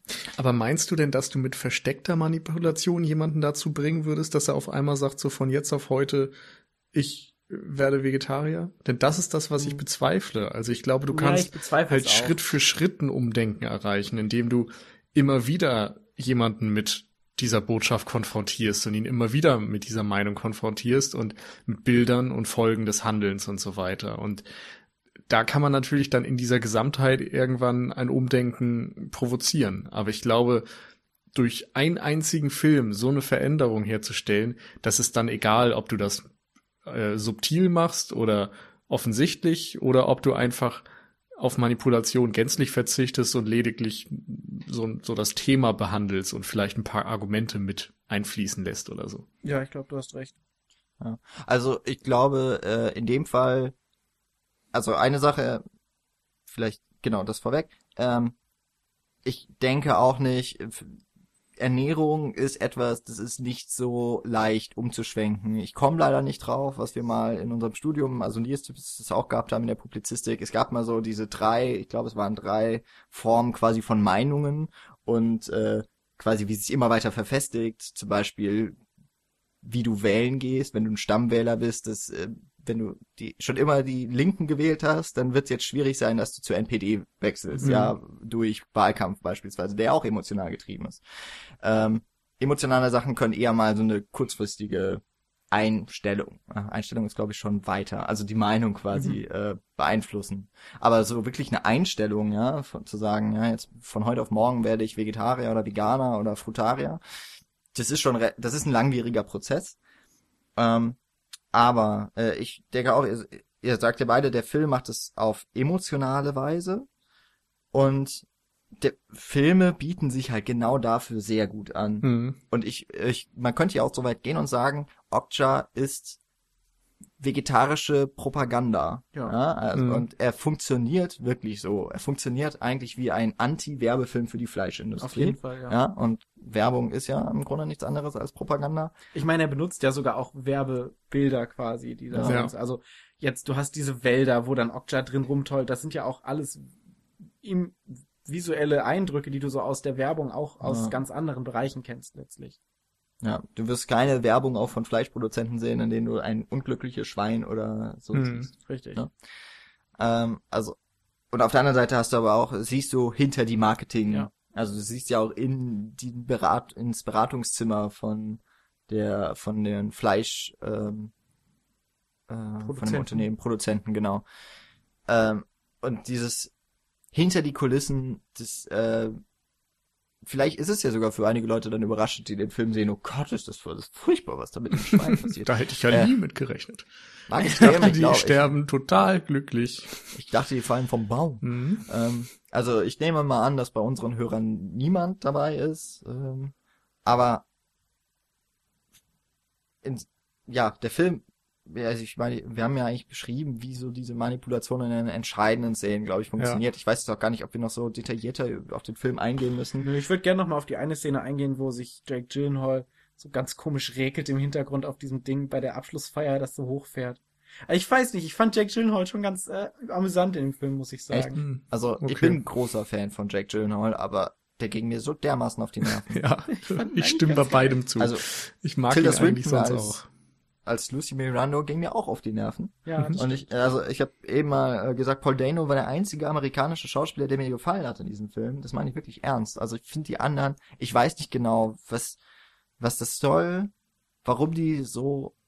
Also ich meine, auch in Snowpiercer war es auch schon so, dass super viele hier die, wie heißen die, Alison Pill war das ja, glaube ich, noch, die auch Mhm. total überdreht war. Ja. Und ich meine, in Snowpiercer kann ich vielleicht sogar noch in diese Welt rein versehen. Mein Gott, die fahren seit Jahren in einem Zug Natürlich rum. drehen die durch. Ja, genau. Das, das Natürlichste der Welt, dass man da äh, irgendwie kaputt geht im Kopf. Aber in dem Fall fand ich super Hm. strange und ich fand es auch deplatziert. Also ein Stück weit unterstelle ich mal, kommt das auch von diesem asiatischen Background, weil Mhm. in asiatischen Filmen immer wieder mal ganz gerne mit Übertreibung gearbeitet wird und mit diesem Overacting. Und ich glaube, dass es in diesem kulturellen Kontext irgendwie einerseits verbreitet ist und dadurch vielleicht auch gängiger und auch wir als Europäer oder als Amerikaner oder wer auch immer, der sich so einen Film ansieht, kann das irgendwie ähm, nachvollziehen. Also genauso wie man, wenn man jetzt auch bei japanischen Filmen manchmal ähm, das Gefühl hat, dass die Mädchen alle mit Piepse-Stimme reden und die äh, Männer alle machen. Das ist ja auch so ein Klischee. Das könntest du eigentlich in einem amerikanischen Film nicht so machen. Da, da würdest du jedes Mal denken, was ist da denn los? Warum zur Hölle betonen die ihre Sprache so merkwürdig? Aber in asiatischen Filmen ist es manchmal eben Konvention und dadurch kann man das, finde ich, äh, also man kann sich an diese kulturellen Gepflogenheiten auf eine Art gewöhnen und auf diese Distanzierung vielleicht. Ich find's nur seltsam, dass eigentlich die koreanischen Darsteller das gerade ja nicht machen. Das ne? stimmt. Nur, Also das hat mich also so ich habe das Gefühl, dass überrascht. Bong zumindest dann das äh, so ein bisschen überträgt und einfach ähm, amerikanische Darsteller oder internationale Darsteller äh, so overacten lässt, wie das eben manchmal in äh, asiatischen Filmen der Fall ist und dass diese Übertragung irgendwie so ungewohnt ist, dass es nicht so gut funktioniert. Und vielleicht ist es ja auch Sprachbarriere. Also, dass er da irgendwie seine Regieanweisung nicht so gut rüberbringen kann. Was mehr? Du willst nicht. mehr? Mehr? Noch mehr? Noch mehr? Aber ähm, letztendlich hast, hast du es ja auch vorhin schon gesagt, Jan. Ich finde, es ist halt auch ein bisschen Darstellung durch Karikatur und Übertreibung. Dass es halt so ähm, einen Aspekt gibt, der so rausgearbeitet wird und der wird halt bis auf die Spitze getrieben, damit es ähm, halt so ironisch ähm, exposed wird Mhm. der Welt. Ich finde, halt- ich finde es ein bisschen schade, weil ich finde auch, dass es das nicht gebraucht hätte. Es sind ja auch äh, die beiden großen Antagonisten, die ja so als Karikatur, als als Witzfiguren verkörpert werden und ich finde es nicht wahnsinnig förderlich der Botschaft des Films wegen, ähm, weil weil es das auch nicht gebraucht hätte. Mhm. Ich ich finde nämlich deswegen auch diese Nancy Miranda, die aber ja eigentlich nur fünf Minuten am Ende auftritt so richtig, die verkörpert dann schon sehr viel eher das, was äh, was dann dieser Geschichte von Okja und Mija entgegengestellt wird, weil das ist wirklich das kalte und äh, einfach auf Profit Mhm. ausgelegte, was man auch vollkommen nachvollziehen kann und was ich finde auch ein sehr viel validerer Punkt ist, Ja. um dem was entgegenzusetzen, weil es auch irgendwie durchaus realitätsnäher ist. Das von Lucy Mirando wäre mh, diese Aktion, das Ganze irgendwie übers Marketing als gut darzustellen, das wäre irgendwie auch nur gut gewesen, wenn sie es nicht aus, wenn sie es wirklich aus Kalkül gemacht hätte und nicht wirklich, weil sie es für gut gehalten hätte. Also Ja. sie glaubt ja, also Ja, aber sie findet das, das- auf so naive Weise, Mhm. ist es richtig. Also das gefällt mir Das eigentlich auch, gerade weil das so ein, so ein bisschen Jekyll und Hyde ist, wenn man die beiden. Zwillinge betrachtet, dass da einerseits dieses kühle, berechnende, nur auf Profit äh, orientier- orientierte Denken drinsteckt und auf der anderen Seite dann doch dieser krude Wunsch, dass man positiv äh, wahrgenommen werden möchte. Und ich musste da auch so ein bisschen irgendwie an Apple denken und vergleichbare Firmen, die ja auch dann gerne so ihre Konferenzen machen und Marketing in die Welt raushauen und sich so als äh, Firma inszenieren, die das Gute für den Menschen möchte und irgendwie die, die Menschheit voranbringt durch Innovation und so weiter, aber hintenrum dann irgendwie doch die Telefone wieder von kleinen Kindern irgendwo in asiatischen Firmen für einen Hungerlohn produzieren lässt und zusammenbauen lässt. Und wenn da dann irgendwelche Fabriken abbrennen, ja, dann ist halt Pech gehabt. Und äh, ich will jetzt gar nicht alles auf Apple schieben, das ist nur irgendwie eins Konzern, der so symptomatisch steht für vieles, was äh, Jan im und Kapitalismus ich übrigens falsch vor läuft. MacBook Air und nehmen. Ja, ich meine, ist auch egal, bei Microsoft läuft es wahrscheinlich eh nicht. Es ist Ja. nur äh, eben so ein prägnantes Beispiel, weil die gerade im Marketingsektor auch eine führende Rolle einnehmen und so ein Paradebeispiel für dieses profitorientierte Denken sind, was gleichzeitig dann zu äh, so einer quasi Religion erhoben wird von den Fans. Sehr gute Überleitung, Nils. Wenn wir doch schon bei Konzernen sind, die so von vorne her tun, ey, wir tun uns euch nur was Ja, ich Gutes, muss noch mal-. Ich, ich, die, die Überleitung ist super, aber äh, ein paar kleine Punkte habe ich noch. Ja. Ähm, und zwar dieses goldene Schwein muss ich noch mal ansprechen. Ich fand es sehr befremdlich, dass du dann Okja auch noch echt freikaufen kannst von der Firma. Mit diesem Goldschwein. Also ich fand die Argumentation nicht so gut, weil letztendlich stehen die da so fünf Minuten dran und äh, lang und halten die Produktion für fünf Minuten lang an. Das heißt, letztendlich hat diese Aktion schon viel mehr Schaden verursacht, als dieses goldene Schwein überhaupt jemals ja, kaufen kann. aber es ist auch Naja, wieder so, ein- so ein wissen's ja. Kapitalismus-Ding, oder? Ja, Also das- aber das ist ja, das ist ja das einzige, wie du dem entgegenstellen, dich stellen kannst, sagt ja quasi Ja. der Film. Ja. Ne? Aber ja fand ich Aussage trotzdem irgendwie blöd. So, du hast irgendwie seit Minute fünf des Films dieses goldene Dings und dann dauert es zwei Stunden, bis du auf die Idee kommst, es abzugeben. Ja, Chekhovs Gun. Du Aber hättest es den ganzen Film halt einfach einstampfen können und von vornherein Okja kaufen können. Naja, aber es ist ja letztendlich auch äh, die Aussage, ne? Also es ist ja auch Ja. kein Wunder, dass, das, dass es ein goldenes Schwein ist. So, das heißt, du hast quasi so das goldene Schwein, was Okja in dem Fall auch für Mirando und für die Nancy Mirando ist, Okja nur ein goldenes Schwein. Und für Mija ist halt Okja kein goldenes Schwein und deshalb wird dann das, die Okja-Person durch das goldene Schwein ersetzt. Ja. So in dem Ja. Fall. Also das ist halt Ein geliebtes Tier ist mehr wert als Profit. Ja. Yay. Ja. Naja, ähm, und was nochmal positiv ist, finde ich, ähm, war so, so eine gewisse feministische Note, die sich durch den Film zieht. Also Okja weiblich, Mija weiblich, die ähm, Zwillinge von, von Dings gespielt hier, äh, ich schon wieder? Die Lucy und Nancy Miranda. Ja, genau, die Miranda-Zwillinge. Ähm, eben auch beides Frauen. Fand ich ganz interessant, vor allem, weil auch immer mal wieder so Bezug darauf genommen wird, dass sie, die Miranda-Zwillinge eben im Schatten des Vaters standen Mhm. und jetzt irgendwie diese Rolle übernehmen wollen und dass äh, Mija auch immer wieder in so eine Rolle gezwängt werden soll. Also sie soll erstmal irgendwie gehorchen und, und Okja vernachlässigen oder, oder ihr nicht hinterher reisen, sie einfach aufgeben, was sie da nicht tut.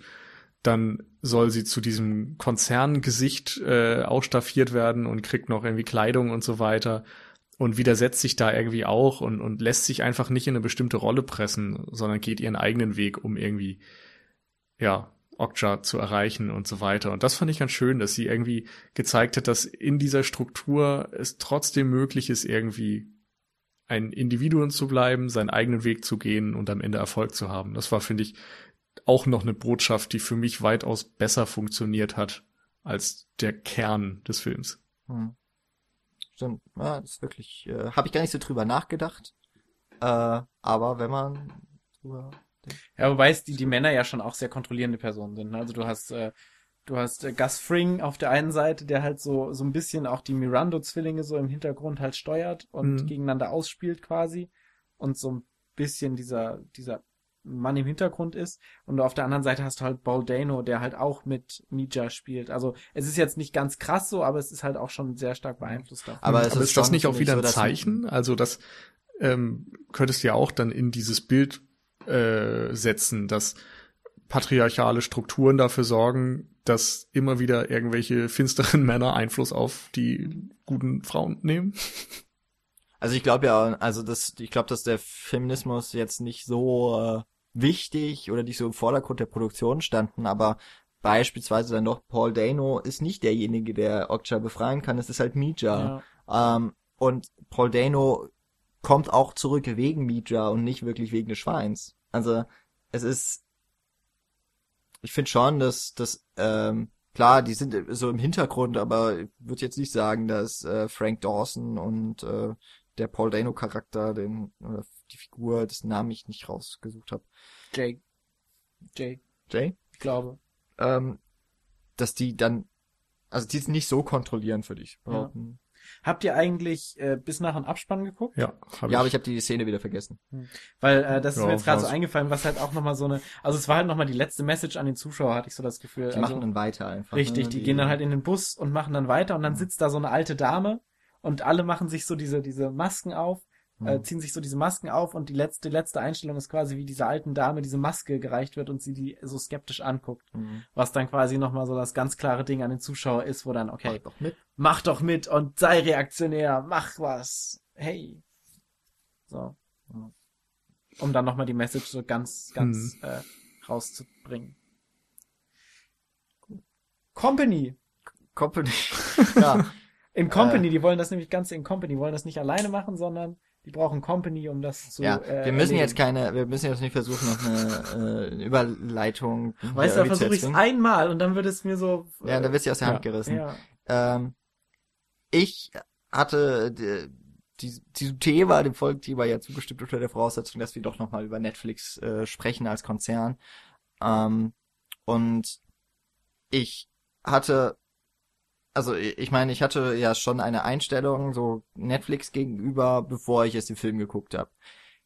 Was man so gehört hat, war, dass der Film ziemlich gut sein soll und dass so viele Kritiker sich darüber beschwert haben, dass der jetzt nicht ins Kino kommt, ja, und da steckt so ein ganzes bisschen, vielleicht auch verlogene, vielleicht auch gar nicht mehr so richtig existierende Cinephilie dahinter, dass gesagt wird, ja, Netflix macht das Kino jetzt kaputt, dadurch, dass sie Hm. ja, zum Beispiel auch den neuen Martin, äh, den nächsten Martin Scorsese-Film, äh, der ja wieder in diese Gangster, so das Gangster-Genre mit Al Pacino, Robert De Niro, äh, Hm, äh, War es nicht Ja. Amazon?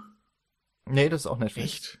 100 Millionen Produktion irgendwie, äh, dass der Film also nicht auf der großen Leinwand, zumindest nicht weltweit zu sehen sein wird, sondern eben auf dem Fernseher, aufs Smartphone, aufs Tablet wandert. Und da gibt's immer wieder, also ich habe jetzt auch schon erwähnt, Noah Baumbach beispielsweise, auch im Cannes-Wettbewerb gelaufen, ähm, ein Independent-Regisseur in dem Fall, wie auch Bong jetzt, die abwandern zu Netflix oder auf der anderen Seite, es gibt eben auch Amazon, die beispielsweise Jim Jarmusch mittlerweile äh, jetzt schon zwei Filme rausgebracht haben, nämlich Patterson und Gimme Danger, die Doku äh, über Iggy Pop.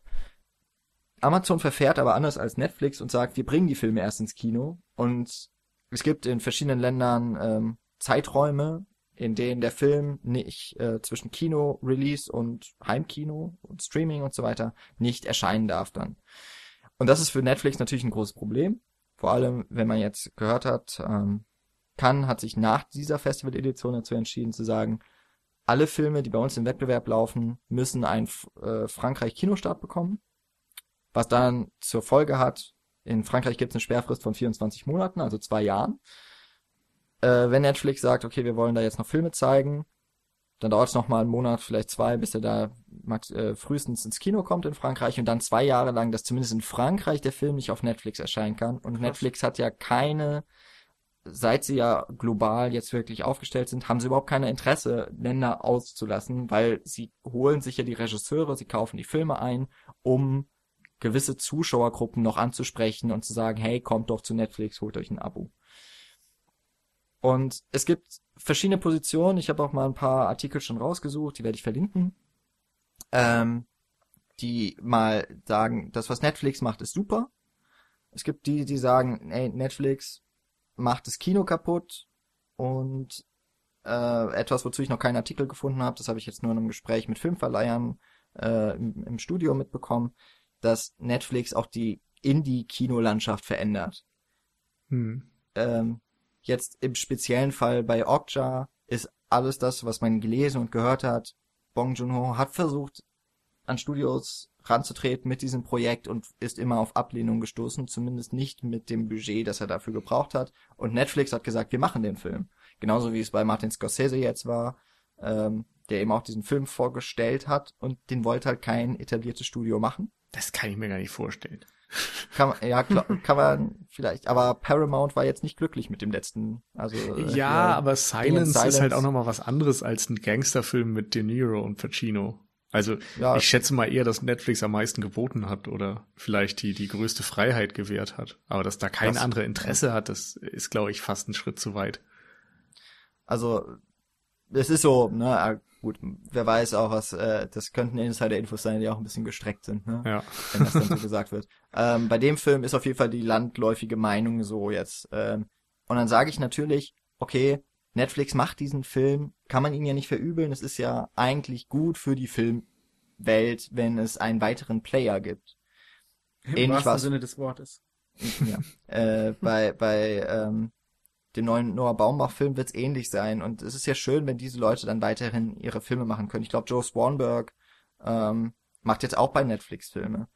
Und viele der Regisseure, gut, auch da muss man das wahrscheinlich die Worte auf die Goldwaage legen, die sagen eben, wir haben bei Netflix Freiheiten, die wir bei den anderen Studios, in den etablierten Studios nicht mehr haben. Und dann können wir ja sagen, ist ja alles gut.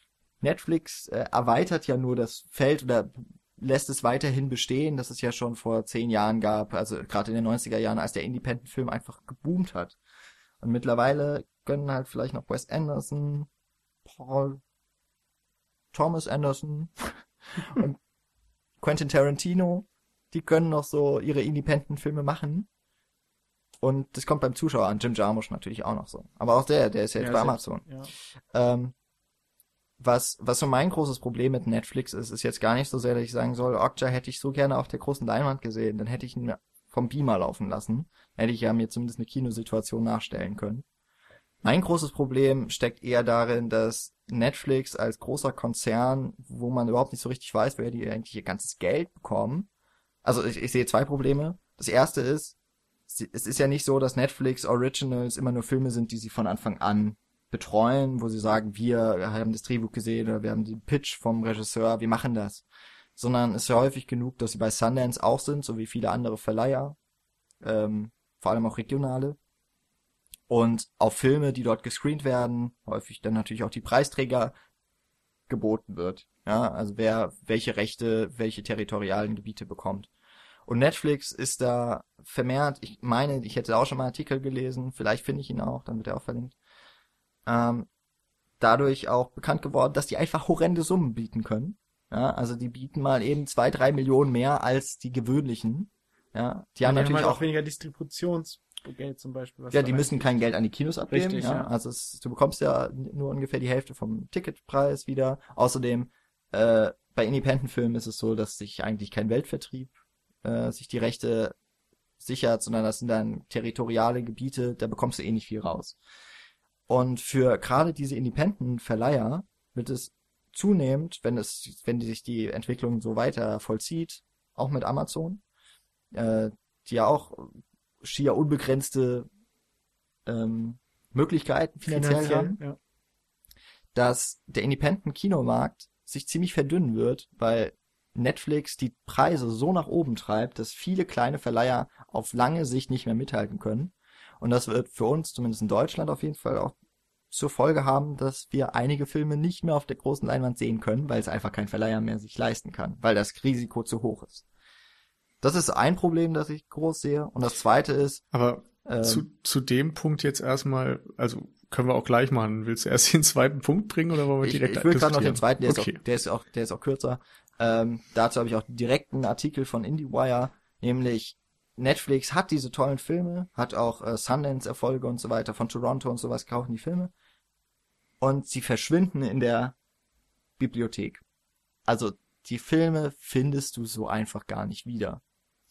Und damit eben auch, die kümmern sich nicht darum, dass gute Filme von möglichst vielen Leuten geguckt werden, sondern sie kaufen diese Filme, um kurzzeitigen Effekt zu haben, um nochmal eine Zuschauerschaft anzusprechen, auch bei Okja jetzt zum Beispiel.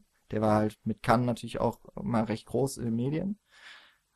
Und am Ende, du weißt auch nicht, wer ihn überhaupt sieht. Die Regisseure wissen es auch nicht. Die können eigentlich nur darauf hoffen, dass ihr nächster Film direkt von Netflix mitgenommen Mhm. wird. Aber eigentlich ist das große Problem, das hat man auch bei Amazon. Die Filme, du findest einfach nichts. Das ist nicht darauf ausgelegt, dass du äh, die tollen kleinen Filme siehst, sondern es geht ja darum, die, die wollen ihr, zumindest im Moment immer noch vor allem ihre Serien promoten. Wenn ich auf Netflix gehe, ich finde immer noch überhaupt nichts. Also Ja. es ist viel schlimmer geworden, seit ich das erste Mal benutzt habe. Ich habe mich jetzt, äh, ich habe jetzt seit einem Monat das äh, wieder. Und egal, wo, wo ich gucke, ob auf dem PC oder auf, in der App, ich äh, finde mich da nicht zurecht. Ich Mhm. finde nicht die Sachen, die ich gerne hätte. Ja. Und so geht es halt mit vielen dieser Filme und das finde ich sehr schade. Natürlich, im Kino gehen super viele Independent-Filme unter. Ja, die verschwinden nach einer Woche aus dem Kino, nach Nachmittagsvorstellungen oder so. Aber ich habe nicht das Gefühl, dass Netflix da wirklich so, also wenn, dann leisten sie einen Bärendienst für den Independent-Film in dem Hm. Bereich. Im Moment. Das kann sich ja noch Ja. ändern.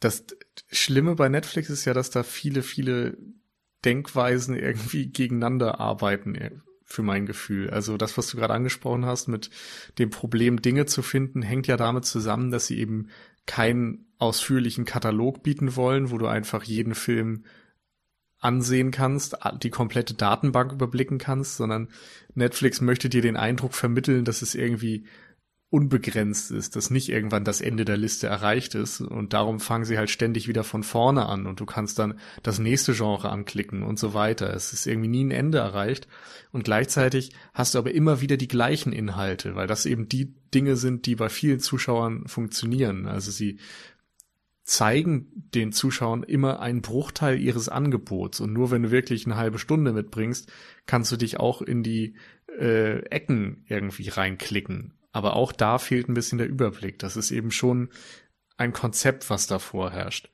Ähm, gleichzeitig ist es so, dass im Vergleich zu früher eben auch die ähm, der Umfang des Katalogs extrem geschrumpft ist. Unter anderem auch, weil man eben sagt, unser Fokus liegt auf den Eigenproduktionen und unser Fokus liegt auf neuen Filmen. Also es ist so, dass ich da auch schon ähm, von Quellen gehört habe, dass es so ist, dass ich glaube, die 500 größten Filme oder wichtigsten Filme äh, Hollywoods der letzten 20 Jahre, die möchten sie in ihrem Katalog haben und die 200 wichtigsten europäischen Filme oder, oder weltweiten Filme und äh, der letzten 10 Jahre. Alles andere ist quasi nicht interessant. Die zahlen Flat Fees an äh, jemanden, der, was weiß ich, sagt, so ich gebe euch den Film, ich lizenziere euch den Film, aber wenn du dann halt nicht auf ein festes Angebot einsteigst und so, dann ist es denen letztendlich egal. Ähm, die, dieses ganze Lizenzieren findet eben bei Netflix normalerweise nicht mehr statt. Sie wollen die, die Rechte von vornherein haben. Sie wollen also die, der rechte Inhaber sein und nicht der rechte Nehmer.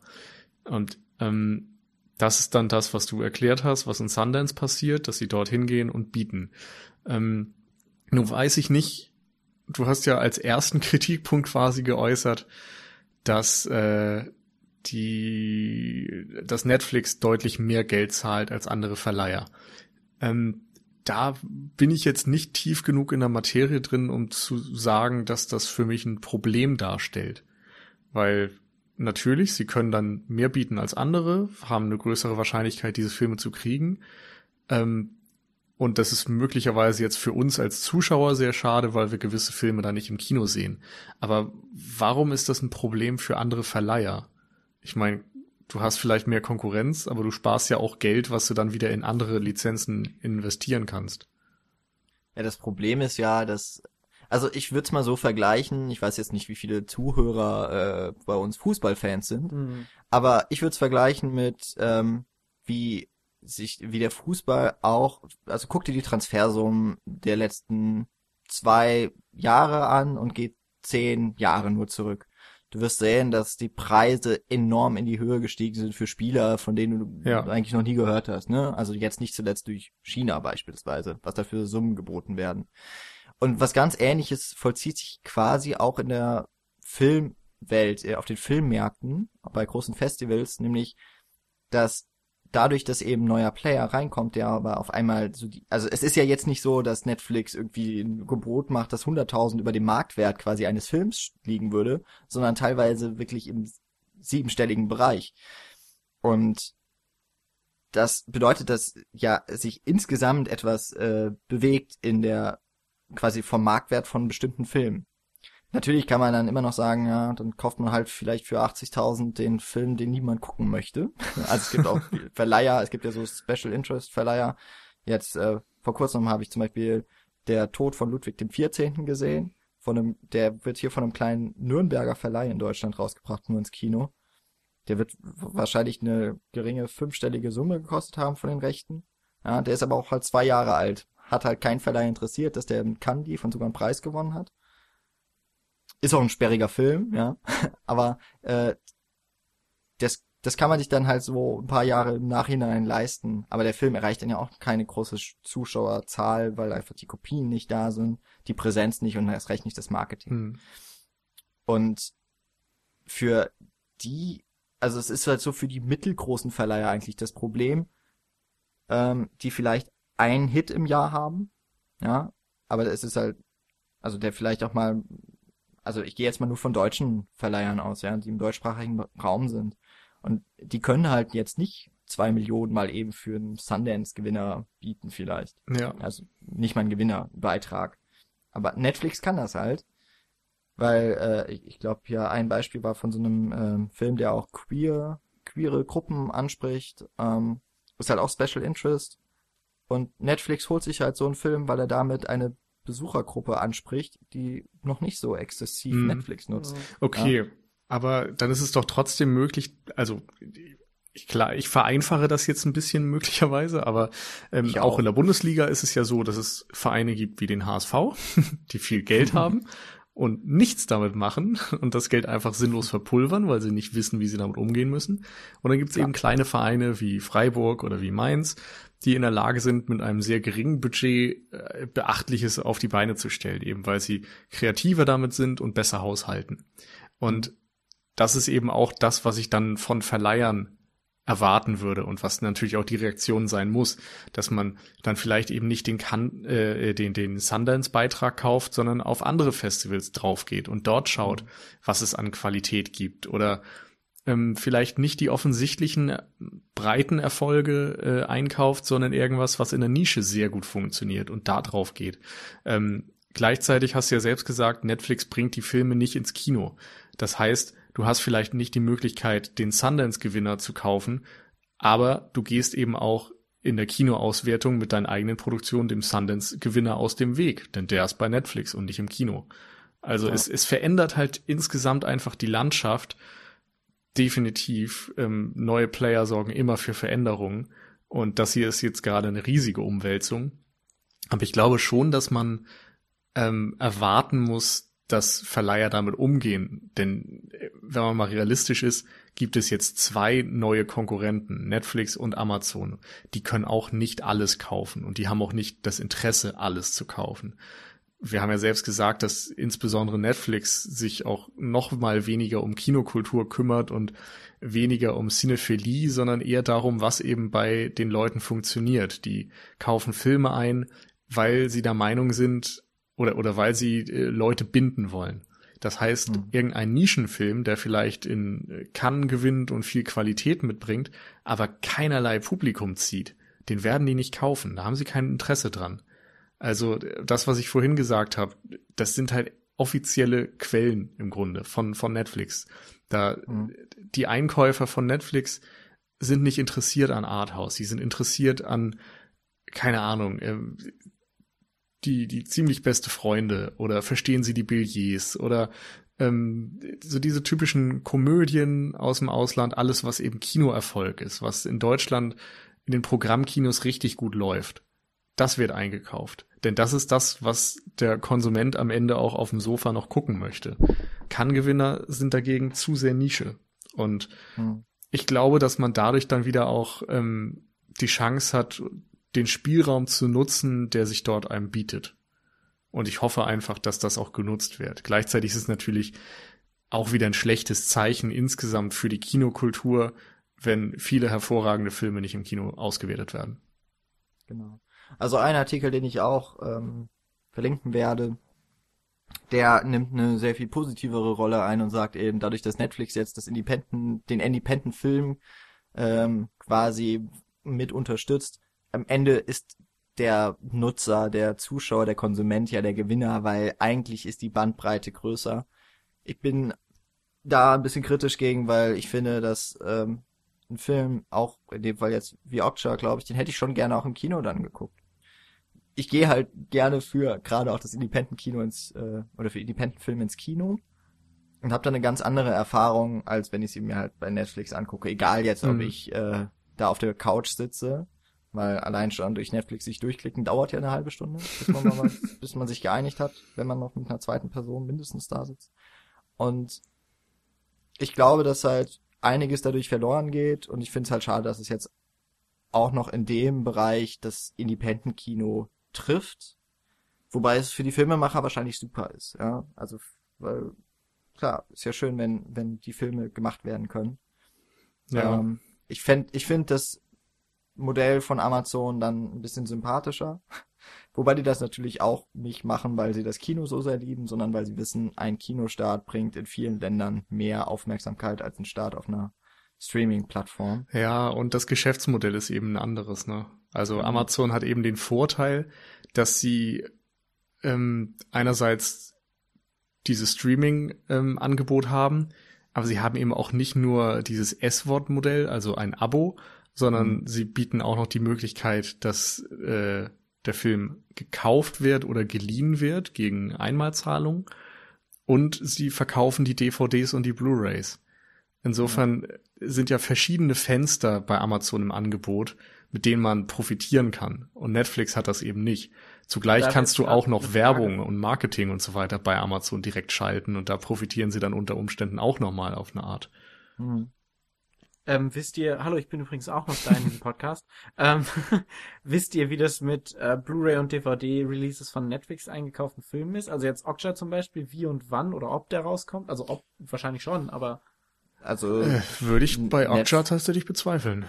ja, meinst Ja. du? Ja. Weil dann ist nämlich so eine ganz andere Sache, die ich mich dann auch nochmal frage, gerade wenn Jan sowas angesprochen hat, wie dass es so in, ähm, in Netflix selber wieder buried wird, dann geht's ja nochmal um so eine Art ähm, Historizität, die dann auch so ein bisschen verloren geht, weil du halt keine andere Art und Weise der ähm, Datenspeicherung in dem in der Hinsicht hast, dass du halt keine Filme mehr in so einem oder eine Archivierung, sagen wir mal eher eine Archivierung hast, weil diese Filme dann halt in so einem Gut. Vor da muss man sagen, äh, die Zukunft von physischen Medien wird sowieso an jeder Stelle angezweifelt. Ne? Klar, aber trotz allem ist es dann halt schon eine Digitalisierung, die halt an diesem einen, auf dieses eine Medium ähm, beschränkt ist.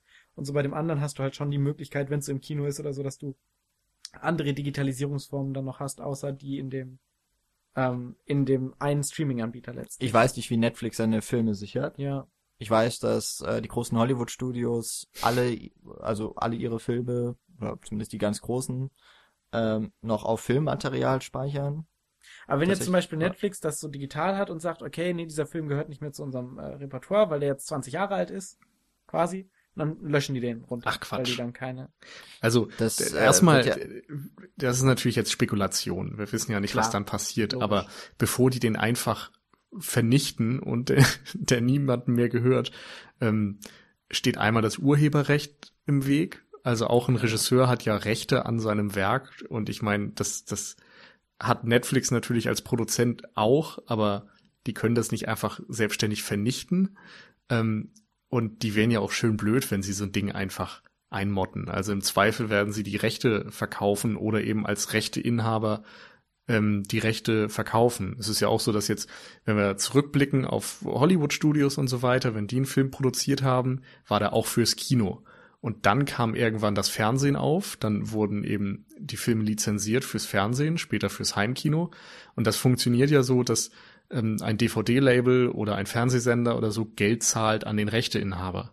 Insofern kann es sein, dass irgendwann Netflix kein Interesse mehr hat, Okja in seinem Katalog anzubieten, aber dann können sie immer noch ähm, den, also die Rechte daran an andere äh, Vertriebskanäle verkaufen. Ja. Ja. Und ich glaube, da muss man sich jetzt keine Gedanken machen, dass das einfach irgendwann komplett verschwindet. Aber ich meine, also das wäre jetzt sowieso eine Frage, das, das können wir irgendwann mal in einer Spezialfolge machen, wenn man tatsächlich mal über Archivierung reden Ja. möchte vom digitalen Film. Weil, äh, das weiß, glaube ich, keiner so genau, wie das Nö. läuft. Hm. Keine Ahnung. Ich habe Also gerade dass heute einen Link gesehen, dass es wohl einen Podcast äh, gibt, Lichtspielplatz. Ah, so. ja, habe ich auch Hat, irgendwo. glaub War ich- das auf Twitter? Äh, ich habe es bei Facebook gesehen. Ah, ja. ähm, geteilt von Christian von der Wiederaufführung. Äh, und zwar haben die einen Podcast aufgenommen mit, ich glaube, einem österreichischen Restaurator, äh, der so ein bisschen erklärt, wie Restauration funktioniert. Also ich habe noch nicht reingehört, aber es klingt interessant. Ja. Alright. Wollen wir Alright. noch die Schweinediskussion ans Ende stellen? Ja, das können wir noch so als Rausschmeißer. Ähm, ich hätte mir doch gedacht, man könnte ja noch äh, uns und dann vielleicht auch euch, also natürlich hier auch nochmal schon mal äh, gerne sagt uns eure Meinung zu Okja, falls ihr ihn gesehen habt oder wer warum von euch ihr ist nicht guckt. Vegetarier? Wer von euch ist Vegetarier geworden durch den Film? Genau. Und natürlich auch eure Meinung zu Netflix und Kino. Und jetzt noch das äh, natürlich Wichtigste. Ähm, was ist denn euer Glücksschwein quasi im Film? Also ich, ich hatte ähm, gedacht, ich frag euch mal und ich werde natürlich auch antworten. Was ist euer Lieblingsfilmschwein? Also meine erste Assoziation war so Schweinchen Babe, aber letztendlich habe ich da keine, keine wirklichen Emotionen zu. Deshalb ähm, habe ich da noch ein bisschen weiter gedacht, als du es vorhin schon im Vorgespräch die Frage gestellt hast. Ähm, und ich möchte mich auf Porco Rosso festlegen, Hm. den äh, Ghibli-Film, der ja ähm, ein Protagonist ein Schwein hat letztlich, was auch eine Metapher auf den Menschen ist. Äh, haben wir über, nee, wir haben noch nicht über Porco Rosso gesprochen, Nee. oder?